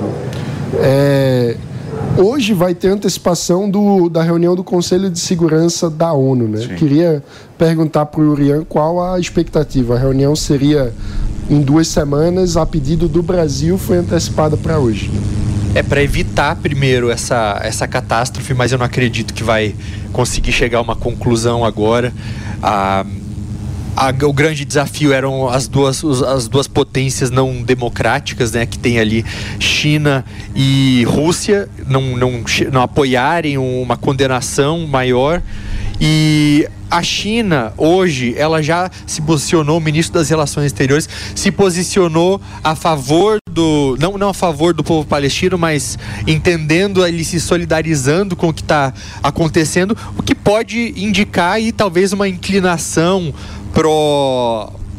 mais pro pró proteção dessas pessoas na faixa de Gaza, mas não quer dizer muita coisa ainda, né? Lembrando que a China tem ali primeiro sempre seus interesses por trás, é, tá aproveitando dessa insatisfação dos países em desenvolvimento para tentar ampliar o seu leque de influência no, no mundo, no sul global principalmente, que já são países que sentem que seus interesses não são muito bem defendidos. Isso aconteceu tanto na, na Ucrânia, depois quando começou a guerra, que os ucranianos foram no primeiro momento super bem recebidos na Europa, sendo hospedados por europeus, algo que não acontece com os refugiados da África, né? É, depois na pandemia também isso foi mostrado, países mais pobres não conseguindo vacina e os ricos já muito na frente, quase 100% vacinados. E agora é a mesma coisa, mais uma divisão entre norte e sul global. O sul sempre sentindo que esse sistema não não favorece de alguma maneira. Então a gente vê essa, essa algo que era para ser uma guerra local sendo polarizado em sociedades, que é o que está tá acontecendo aqui no Brasil, né? Muita gente tomando erroneamente o lado do Hamas, achando que está tomando o lado dos palestinos para ir contra Israel, porque Israel está mais desse lado democrático. Agora, Urian, a gente discutiu nessa semana aqui no programa a definição, caso lá na frente Israel venha a tomar realmente a região e consiga eliminar esses terroristas, o que, que ele faz com essa região da faixa de Gaza, né? Isso é uma incógnita, assim, que todo mundo está discu tá discutindo, né? Ele vai entregar novamente para o Fatah a administração, porque nós estamos falando aqui de uma região com a população de aproximadamente 2,2 2 milhões de pessoas, sendo que 1,7 milhão são pessoas que são refugiados, 46% de desemprego, 60% de taxa de, de pobreza. Ou seja, eu já vi alguns cientistas políticos até classificando essa região como uma espécie de elefante branco. Como é que você vê isso? Como elefante branco. Para você que sintonizou agora na programação da Jovem Pan, a gente está numa cobertura especial aqui desse sexto, sétimo dia aí de guerra, já há uma semana praticamente aí o Estado de Israel em guerra contra o grupo terrorista Hamas, uma situação calamitosa que nós estamos acompanhando já há uma semana e você aqui na cobertura da programação da Jovem Pan. Eu perguntei antes de vocês chegarem para o Uriah Fancelli, nosso convidado hoje, especialista em relações internacionais, o que, que, caso Israel vença toda essa disputa, o que, que Israel vai fazer com essa faixa de Gaza tão problemática e como ele mesmo classifica como um elefante branco? Por que, que Israel saiu de lá, lá atrás, faz em 2005? Porque ela não queria mais cuidar. Por que, que você vai ficar cuidando de uma região que é destruída, alta, altamente povoada, ou seja, 2 milhões e meio de pessoas, e são pessoas que não fazem nem parte dos seus? não, não são. O israelense não quer cuidar daquele, daqueles palestinos que moram naquela região.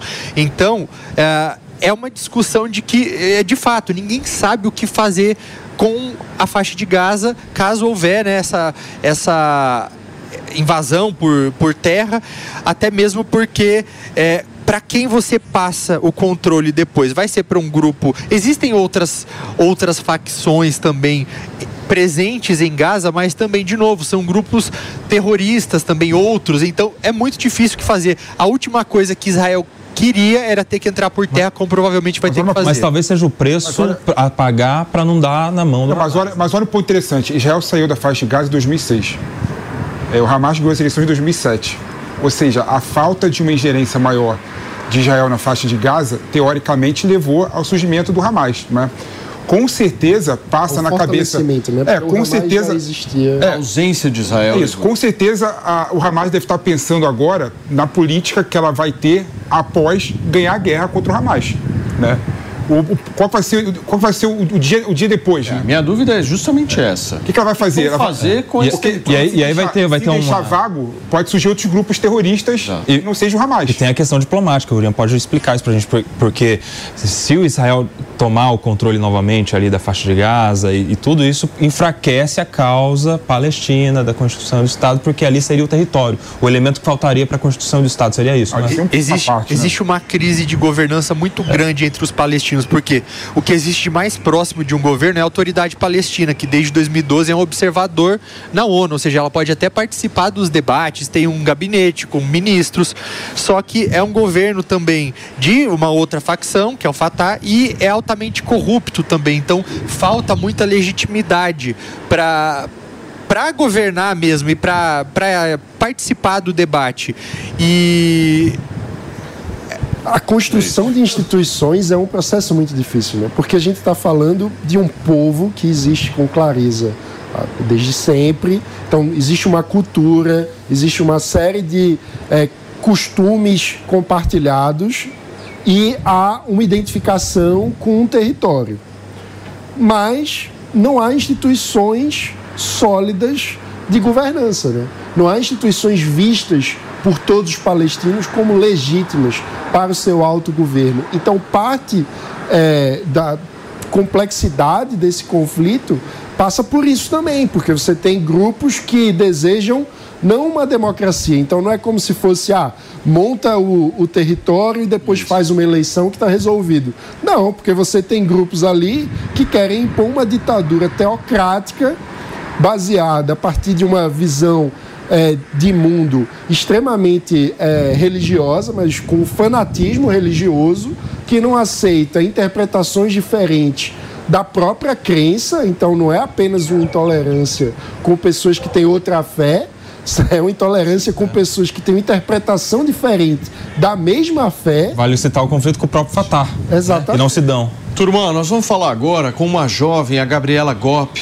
Há oito anos ela mora com os pais e a irmã numa cidade que fica, que fica no centro de Israel. Ela também é administradora do Grupo Notícias Israel, encarregada de levar as notícias boas da guerra para que as pessoas não percam a esperança de lutar a favor de Israel. Em algum momento, querida, você chegou a pensar em voltar para o Brasil? Seja muito bem-vinda.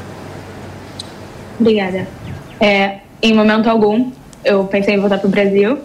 É, em Israel, eu acho que é o único lugar que um judeu consegue se sentir de verdade seguro. É, eu vejo meus amigos no Brasil é, tendo que lutar com pessoas que falam pró-Hamas e, e aqui eu consigo me sentir segura. Tem um exército que está me protegendo. Então, de forma alguma, não penso em voltar para o Brasil. Não, é, Pepe, por favor. É, primeiro, bom dia, boa tarde aí, Gabriela. É, mandando energias positivas para você. Eu vi que você está com uma camiseta verde aí, né? Essa camiseta verde é do, é do Exército? Como é que é? Eu estou vendo várias pessoas com essa camiseta. E eu queria saber também. É, eu queria saber também é, como é que está o coração, como é que está a mobilização em relação à ajuda é, às pessoas que estão no fronte, né? É, você mora onde mesmo aí em, em Israel? Eu moro em Petah Tikva, é no centro, é bem perto de Tel Aviv. A minha camisa verde não é do exército, é, é do Bnei Akiva, uma organização sionista. E um, o nosso grupo no WhatsApp está tentando levar realmente notícias melhores, é, sempre notícias verdadeiras e mais positivas, porque é, a guerra aqui realmente não é só física, é bem psicológica. E a gente precisa não deixar o ânimo cair. Como é que, oh, Gabriela, como é que é a rotina, Gabriela, de, de, uma, de uma moça como você que está tendo que passar por isso? Você não está saindo de casa? Como é que está a tua rotina? Vocês estão conseguindo dormir? Então, eu não saio de casa, eu estou tentando fazer o que eu posso para ajudar dentro de casa, porque eu não dirijo, mas todas as minhas amigas que não estão no exército, elas estão fazendo de tudo que elas podem para conseguir levar comida, roupa é, e alegrar os soldados. Todo mundo aqui, isso eu acho que é uma coisa que não é tão falada na mídia, que todo mundo aqui tenta ajudar da forma que pode. Ninguém, todo mundo que está em casa está tentando ajudar de alguma forma. Então, é, eu tento ajudar com esse grupo, passando informações mais felizes de soldados dançando e cantando, e casamentos que foram cancelados e fazem eles na base, e crianças é, mandando cartas para soldados. Então, a gente sempre tenta passar um lado mais positivo para as pessoas continuarem é, bem, mesmo no, no estado que a gente está. Maninho pediu? Eu queria pedir para ela contar alguma dessas histórias inspiradoras que ela vem, vem trazendo. Você destacaria alguma história em específico? Eu acho que a história mais bonita até agora foi é, a brasileira Bruna, que infelizmente morreu na festa. É, a família dela estava preocupada que não teriam 10 pessoas para rezar, que esse é o número que precisa para é, ter um enterro judaico. E na hora, não fui nem eu, meus amigos israelenses mandaram mensagem: é, uma brasileira precisa de ajuda, todo mundo. E quando eu estava indo, porque eu sou amiga da Bruna, é, eu quase não consegui entrar no cemitério, porque estava um trânsito absurdo. Foram mais de duas mil pessoas que chegaram no enterro. Então, todo mundo aqui quer ajudar sempre.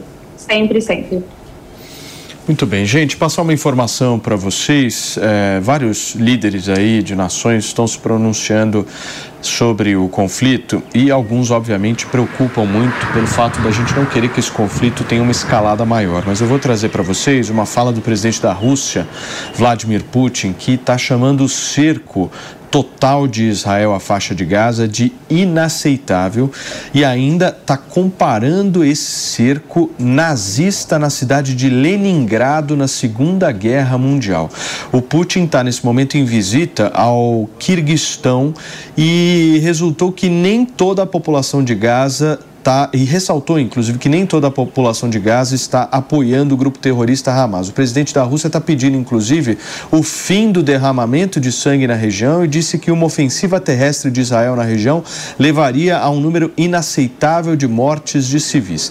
Ainda nessa semana, só para vocês entenderem, o próprio Vladimir Putin pediu a abertura de negociações entre Israel e os palestinos para evitar uma propagação maior do conflito. Mas está aí a comparação que o Putin fez, eh, comparando a, o cerco total de Israel à faixa de Gaza ao cerco nazista na cidade de Leningrado na Segunda Guerra Mundial. Faz Comple sentido? completa ah, falta aí uma autoanálise, né? A melhor comparação que ele poderia fazer é com a própria Rússia, não com o regime nazista. Se ele está preocupado com uma incursão de Israel na faixa de Gaza para se proteger, ele deveria repensar a sua incursão na Ucrânia eh, com a suposta ideia também se defender, porque esse era o argumento inicial quando ele começa a atacar o teri- território eh, da Ucrânia. E aí eu acredito que a gente deva atribuir essa fala dele muito parcial, muito tendenciosa, a uma relação que já existe da Rússia com o Irã, em especial depois da guerra, de dependência. Queria até ouvir do Irã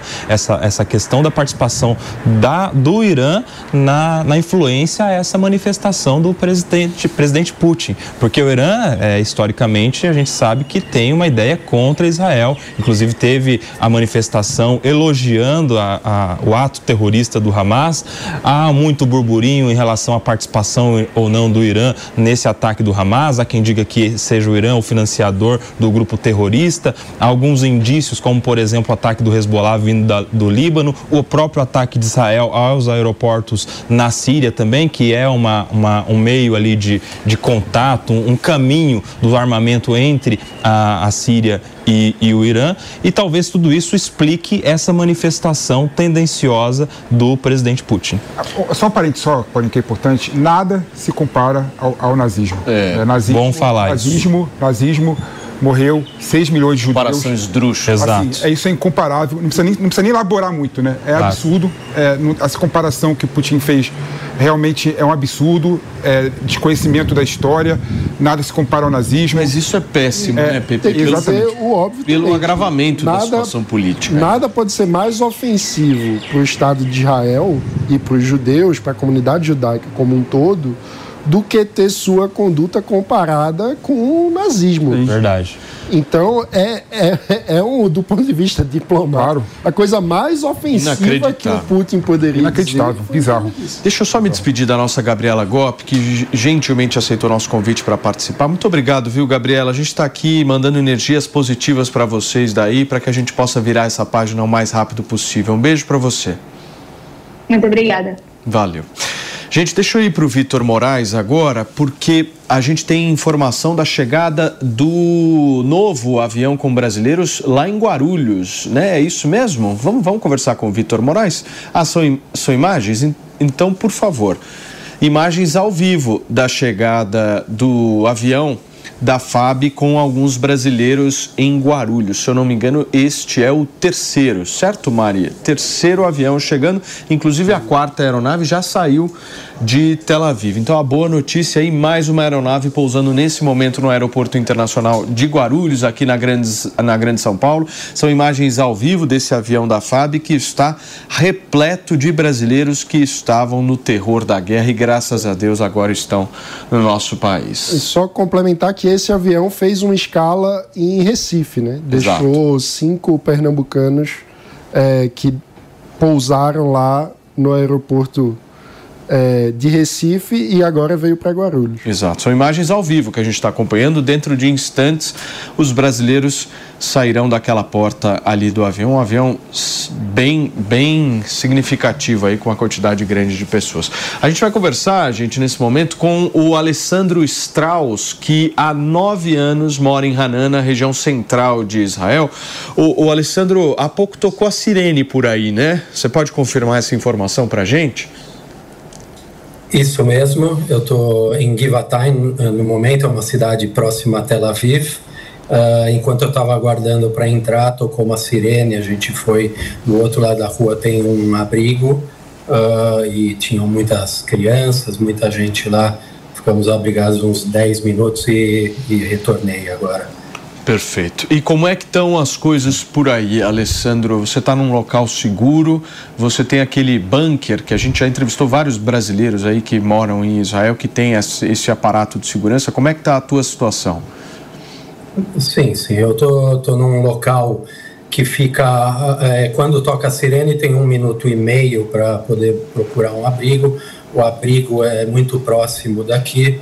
A gente está numa situação bem mais segura do que as pessoas no sul. Né? Que, ah, volume de, ah, de vezes que toca sirene lá e, e os desafios que eles estão passando lá, ah, bem diferente daqui. Aqui é uma, uma região mais tranquila, mas mesmo assim passamos por estresse, conhecemos muita gente que perdeu familiares e, e muita gente indo servir ah, e essa expectativa aí do que, que vai acontecer. Sim. Alessandro, nesse momento nós estamos com imagens ao vivo de brasileiros que acabam de chegar lá no Aeroporto Internacional de Guarulhos, um avião com alguns brasileiros que, como bem disse o Mano Ferreira, teve uma parada no Recife, deixou alguns brasileiros e agora tem uma segunda parada aqui no Aeroporto Internacional de Guarulhos, na Grande São Paulo, para que mais brasileiros possam chegar aqui na nossa cidade e voltarem para as suas casas. Nesse momento saem os militares e dentro de instantes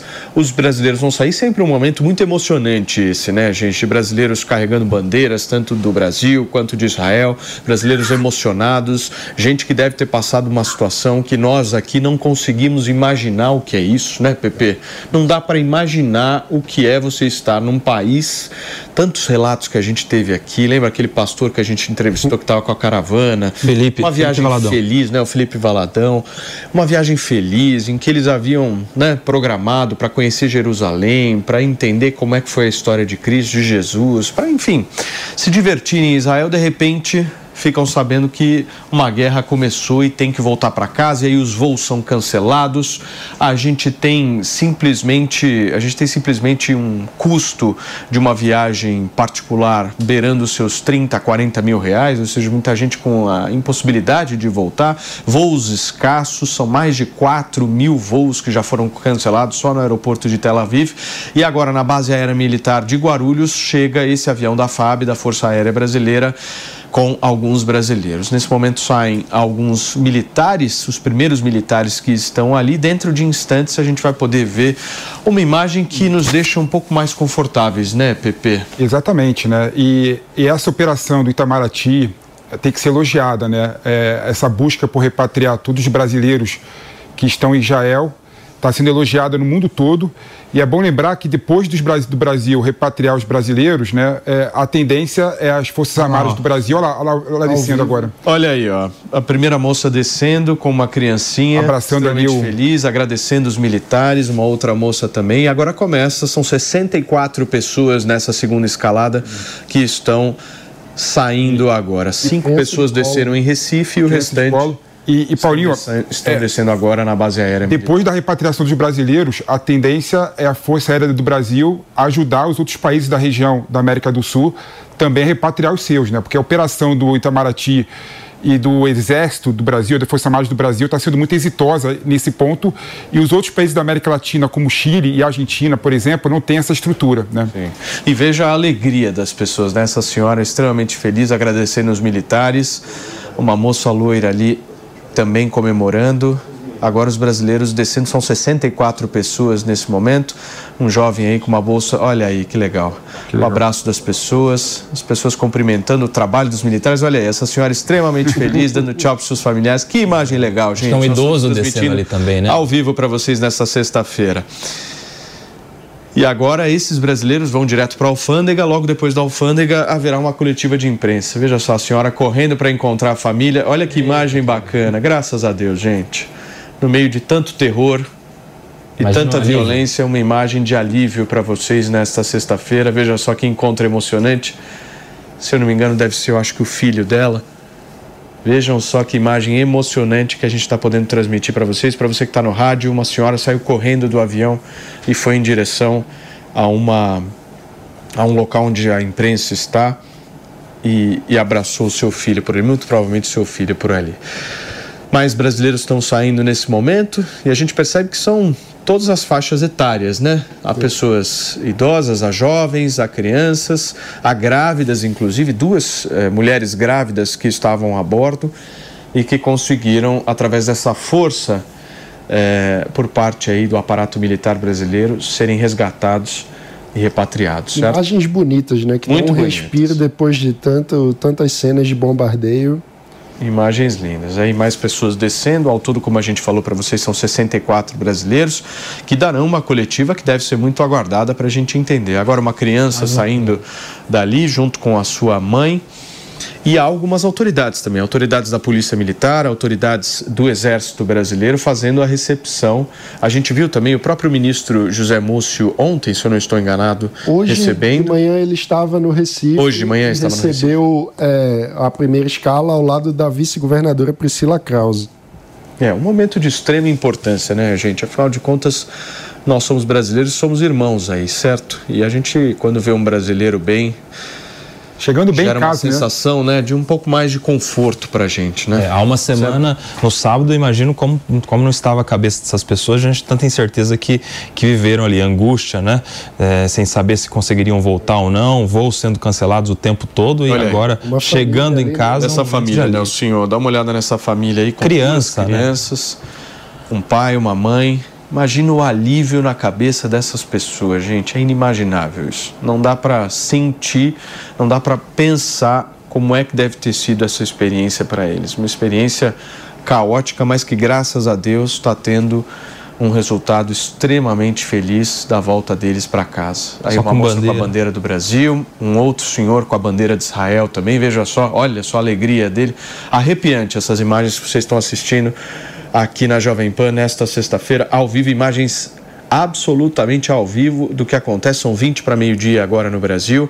Acaba de chegar na base aérea militar do aeroporto de Guarulhos um avião da Força Aérea Brasileira, da FAB, com 64 brasileiros, sendo que alguns deles foram deixados em Recife numa primeira parada, saíram de Recife e chegaram agora aqui na Grande São Paulo. Mais jovens descendo, crianças, idosos adultos desse avião carregado aí de brasileiros. Imagem muito legal para uma sexta-feira, principalmente depois de todas as imagens aí que a gente viu durante a semana. Uma informação para destacar, ô Paulinho, é que essa iniciativa do governo brasileiro foi de imediato. A gente estava aqui no plantão no fim de semana, quando o ministro da Defesa se reuniu com o comandante da, Força Aérea Brasileira para anunciar que o Brasil já faria isso, sem saber se conseguiria rápido, entrar em Israel. né? Sim, já Ah, mandaria um avião para a Itália. elogio, né? Já Merece mandaria um avião para a Itália para já estar perto, para quando desse certo, eles, consegu- é, eles retirarem os, os brasileiros Ação de que lá. merece elogio. E não que é tem o uma que falar. logística muito difícil de, de operacionalizar, né? No meio da guerra, com muitos, muitos voos cancelados.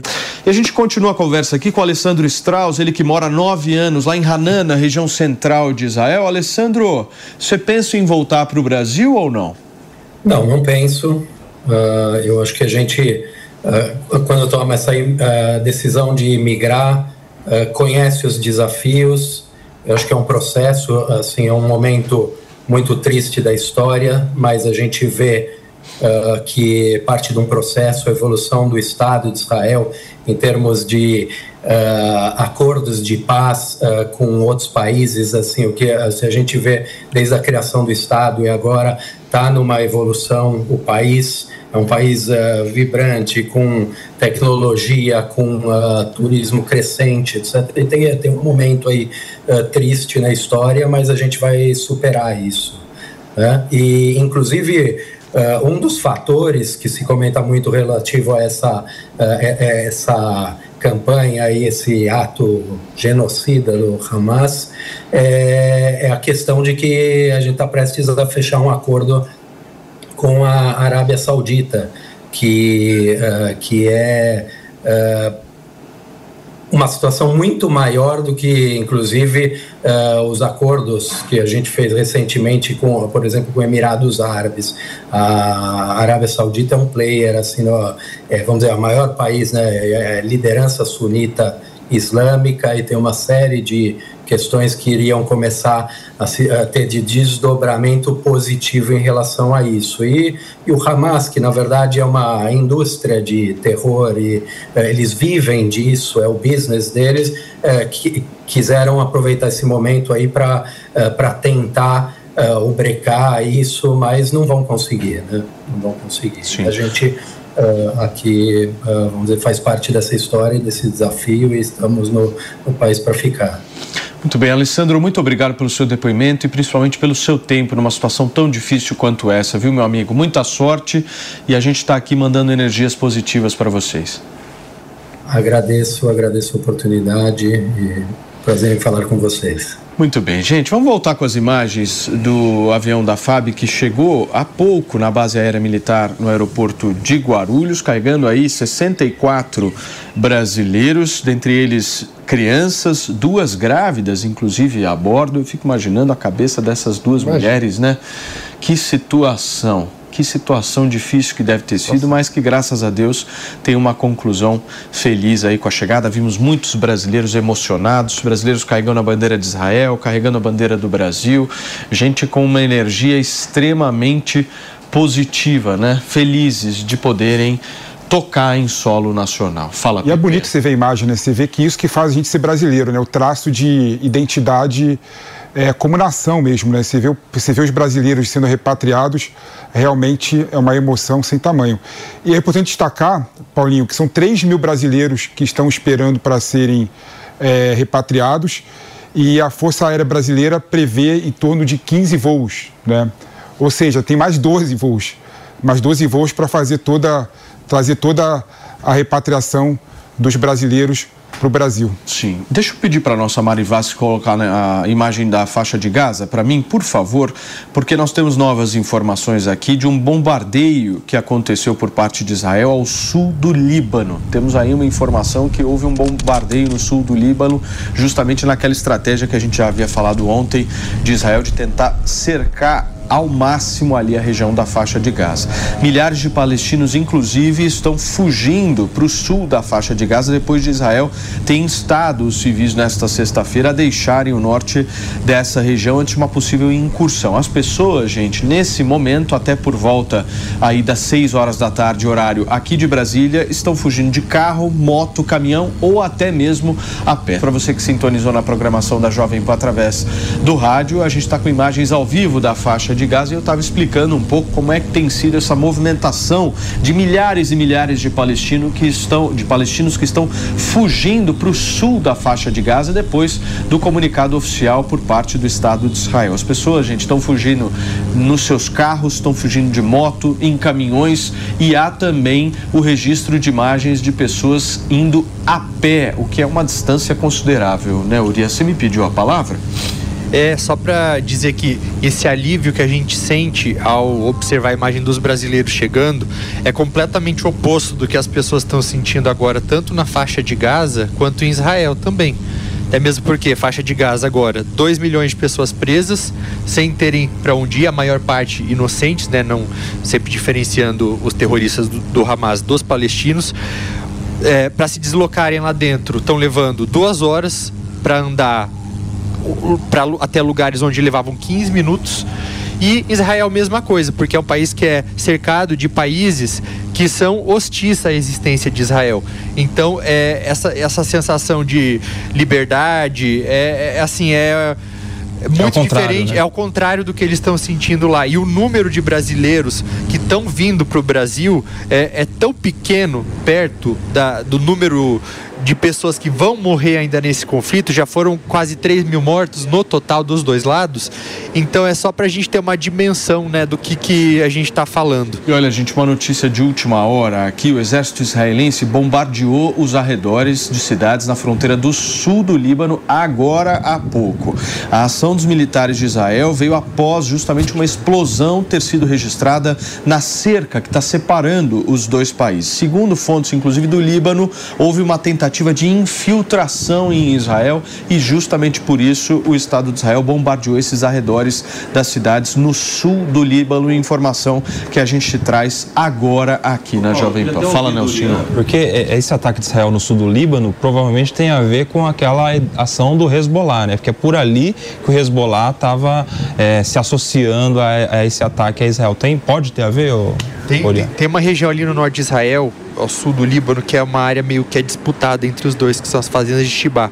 E elas estão. É, é um lugar onde normalmente já acontecem esses tipos de troca de, de ataques. Que é, é sempre para você mais óbvio, acaba em morte de vez em quando, mas é sempre mais para você mostrar uma posição política, mostrar a presença do lado do Hezbollah, mostrar, incentivar que o Hamas continue fazendo esses ataques, uh, continue forte lá, lá na faixa de Gaza. E o que a gente não quer, o que ninguém quer, ou não deveria querer pelo menos, é uma entrada do Hezbollah nesse conflito. É, não é algo que parece que tenha acontecido ainda, até porque um dia após a, a invasão, o segundo uh, líder lá do, do Hezbollah, ele fez uma declaração dizendo: estamos com vocês, nossos irmãos de coração, estamos com vocês em espírito. Mas em nenhum momento ele falou: estamos com vocês enviando soldados Armas, ou algum tipo de. É.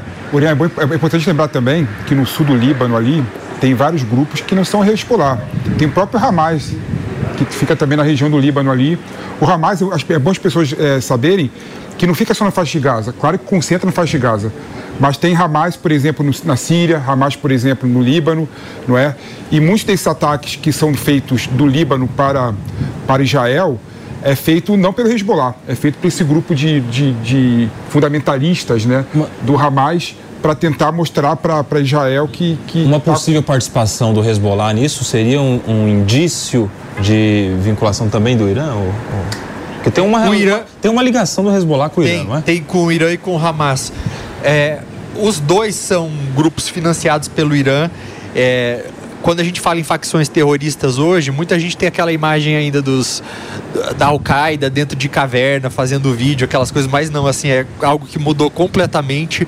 Hoje eles têm assim, um serviço de inteligência é, incrível, são muito bem armados, muito bem equipados. O Hezbollah ajudou a, o Hamas a subir seu nível de inteligência, então algo que talvez alguns apontem como um erro de Israel não foi o fato de ter havido uma falha na inteligência de Israel, mas, mas sim de Israel ter esquecido que o Hamas estava aumentando seu próprio nível de, de inteligência. E mesmo mesmo aumentando, é importante falar que o Hezbollah ainda é muito maior do que o Hamas, né? Muito maior. Turma, tá tendo uma manifestação a favor de Israel lá nos Estados Unidos e o nosso jornalismo da programação da Jovem Pan tá focado. Eliseu Caetano tá bem em frente à Casa Branca em Washington. O que que tá rolando por aí, Eliseu? Conta pra gente. Oi, Paulo, muito bom dia para você, bom dia para todo mundo que acompanha o Morning Show. A gente fala ao vivo, como você disse, direto aqui da porta da Casa Branca. Há muita expectativa, porque daqui a duas horas está prevista uma manifestação que deve começar na Praça da Liberdade, que fica a cerca de duas, três quadras daqui de onde falamos e que deve reunir centenas de milhares de israelenses e judeus numa manifestação pró-Israel. É claro que há toda uma compreensão também de que uh, uh, protestantes pró-Palestina participem deste uh, processo, digamos assim, dessa manifestação, melhor dizendo, que deve acontecer daqui a pouquinho. Agora, o motivo de eu estar falando direto aqui da Casa Branca é que há uma, um forte esquema de segurança nesse momento aqui e há todo um aparato de segurança que é bem diferente daquele que os turistas estão acostumados a ver aqui na Casa Branca e que os moradores de Washington também, viu, Paulo? Lá dentro há uma grande apreensão também com relação à reunião do Conselho de Segurança da ONU, que, como a gente sabe, tem falado bastante aqui na Jovem Pan News, é presidido pelo Brasil nesse mês. Daqui a pouquinho, às 10 horas da manhã, pelo horário local aqui dos Estados Estados Unidos, lá na sede da ONU em Nova York, vai acontecer a primeira reunião do Conselho de Segurança para resolver o conflito, ou tentar, melhor dizendo, resolver o conflito Ucrânia-Rússia, que ainda continua acontecendo a despeito da guerra entre Israel e Palestina. E logo mais, às três horas da tarde, pelo horário local aqui dos Estados Unidos, portanto, às quatro horas da tarde, pelo horário de Brasília, também na sede da ONU em Nova York, o ministro das Relações Exteriores do Brasil vai se reunir com o Conselho de Segurança para aí sim discutirem a questão da guerra no Oriente Médio, para daí sim discutirem essa questão da guerra entre Israel e Palestina. De acordo com um comunicado emitido ainda há pouco pela chancelaria brasileira, o ministro Mauro Vieira vai comandar essa reunião que começa daqui a pouquinho, como eu disse, e pretende trazer à tona em situações e informações sobre a questão humanitária na faixa de Gaza, as questões de ameaças à segurança e também à paz mundial e os desdobramentos deste conflito lá no Oriente Médio. Vale lembrar ainda que nesta quarta-feira o presidente Lula fez um apelo ao secretário-geral da ONU, o Antônio Guterres, e também à comunidade internacional em defesa das crianças palestinas e israelenses. E daí esse tão falado possível corredor humanitário para retirar civis da faixa de Gaza, um pedido que tem sido encabeçado pelo governo brasileiro e que a gente espera que haja uma assinatura dos países que participam do Conselho de Segurança lá na ONU para que isso de fato aconteça e os civis sejam retirados a tempo né, de uma destruição muito maior por parte da faixa de Gaza. Então, aqui nos Estados Unidos hoje, dois pontos super importantes estão sendo esperados com relação a questão das guerras. Né? Daqui a pouquinho, como eu disse, 10 horas da manhã, lá no Conselho de Segurança da ONU, mais uma discussão, mais um round de discussão sobre a questão uh, Rússia-Ucrânia, que infelizmente continua também acontecendo. Três horas da tarde, outra reunião do Conselho, aí sim envolvendo a guerra Israelo-Palestina e também aqui na Casa Branca essa apreensão por conta das resoluções. Né? O que será que as autoridades lá da ONU, que os embaixadores, vão decidir e vão uh, assinar ou não para essas duas questões Sim. que estão sendo levantadas lá em Nova York. Paulo. Perfeito. Eliseu, qualquer notícia aí, qualquer novidade, você aciona a gente por aqui. O Eliseu Caetano e todo o jornalismo da Jovem Pan mobilizado no mundo inteiro para poder trazer para você a melhor informação e a melhor cobertura em relação à guerra. Urian, o, o Eliseu estava falando sobre essa reunião do Conselho de Segurança, né? O que, que a gente pode esperar dela hoje? Acho difícil especular, mas eu digo o que, que talvez tenha mudado um pouco da última é. vez que o conselho se reuniu até agora. Foi no domingo, né? A última reunião, não teve consenso. É, não aconteceu não nada, nada, as pessoas achavam que aconteceu alguma coisa não teve nada. É, houve talvez um posicionamento mais firme da China por meio do ministro de Relações Exteriores, mostrando ali um pouco de solidariedade em relação aos palestinos, ou seja, a população da faixa de Gaza. É, e também houve aí também essas condenações por parte do Vladimir Putin, que querendo ou não, a Rússia ela, ela fica numa posição bastante difícil nesse momento, porque ela tem aí essas ligações com o governo iraniano também, que ajuda inclusive a fornecer drones para a guerra na Ucrânia. E você tem também é, uma população russa muito considerável em Israel. Rússia é uma das línguas mais faladas por lá. E então a Rússia fica aí nesse meio, nesse meio de campo e não sei se deve dar alguma coisa de novo. Talvez tenha um ponto em consenso que eu poderia, que eu queria destacar, Paulinho. Por favor. Que é talvez o que todos ali podem concordar, que é a questão do corredor humanitário. Talvez saia alguma declaração nesse sentido, porque os Estados Unidos sinalizou positivamente para essa possibilidade. É e aí é importante destacar que tão, tem cinco membros que são determinantes no Conselho de Segurança, que são aqueles que têm poder de veto, os membros permanentes, né? E divididos. A gente tem Rússia e China de um lado, que provavelmente qualquer medida contra a, a, os palestinos teria algum veto deles, e de outro lado a gente tem o Reino Unido, a França e principalmente os Estados Unidos, que qualquer coisa contra Israel teria veto também. Ou seja, só quando tem um consenso geral para pessoas muito, com ideias muito diferentes é que sai alguma coisa, provavelmente talvez o único elemento a possibilidade de uma é, declaração de forma... em prol do cordão corredor humanitário. É, de forma pragmática, né, é impossível se imaginar que vai ter cessar-fogo sem Israel realmente responder aos ataques terroristas que tiveram no sábado passado. Então, o que a gente pode esperar, concordo com o Nelsinho, é realmente talvez uma uniformidade de pensamento de forma a criar políticas favoráveis a proteger a sociedade civil, seja por meio de zonas que não terão nenhum tipo de ataque por parte de Israel, seja por meio da criação de um corredor humanitário. Olha, mesmo. o Vaticano se pronunciou, gente, se colocando à disposição para ser um possível mediador do conflito entre Israel e o grupo Hamas. A Igreja Católica está pedindo para iniciar as negociações para a libertação dos reféns e o secretário do Estado do Vaticano, cardeal Pietro Parolin, disse que o país mantém a opinião de que a única forma de garantir paz na região é através de uma solução com dois estados estabelecidos. O Vaticano ainda reforça que a segurança dos reféns e dos civis é a prioridade nesse momento. Maiores informações você acompanha e continua acompanhando ao longo de todo o dia aqui na programação da Jovem Pan. Eu queria agradecer a sua audiência e a sua companhia, agradecer o Uria Fancelli, o Felipe Monteiro, o Nelson Kobayashi, o Mano Ferreira. Desejar um ótimo final de semana para vocês e vocês continuam aqui na Jovem Pan. Jovem Pan, jornalismo independente até segunda-feira. Tchau. A opinião dos nossos comentaristas não reflete necessariamente a opinião do Grupo Jovem Pan de Comunicação. Realização Jovem Pan News.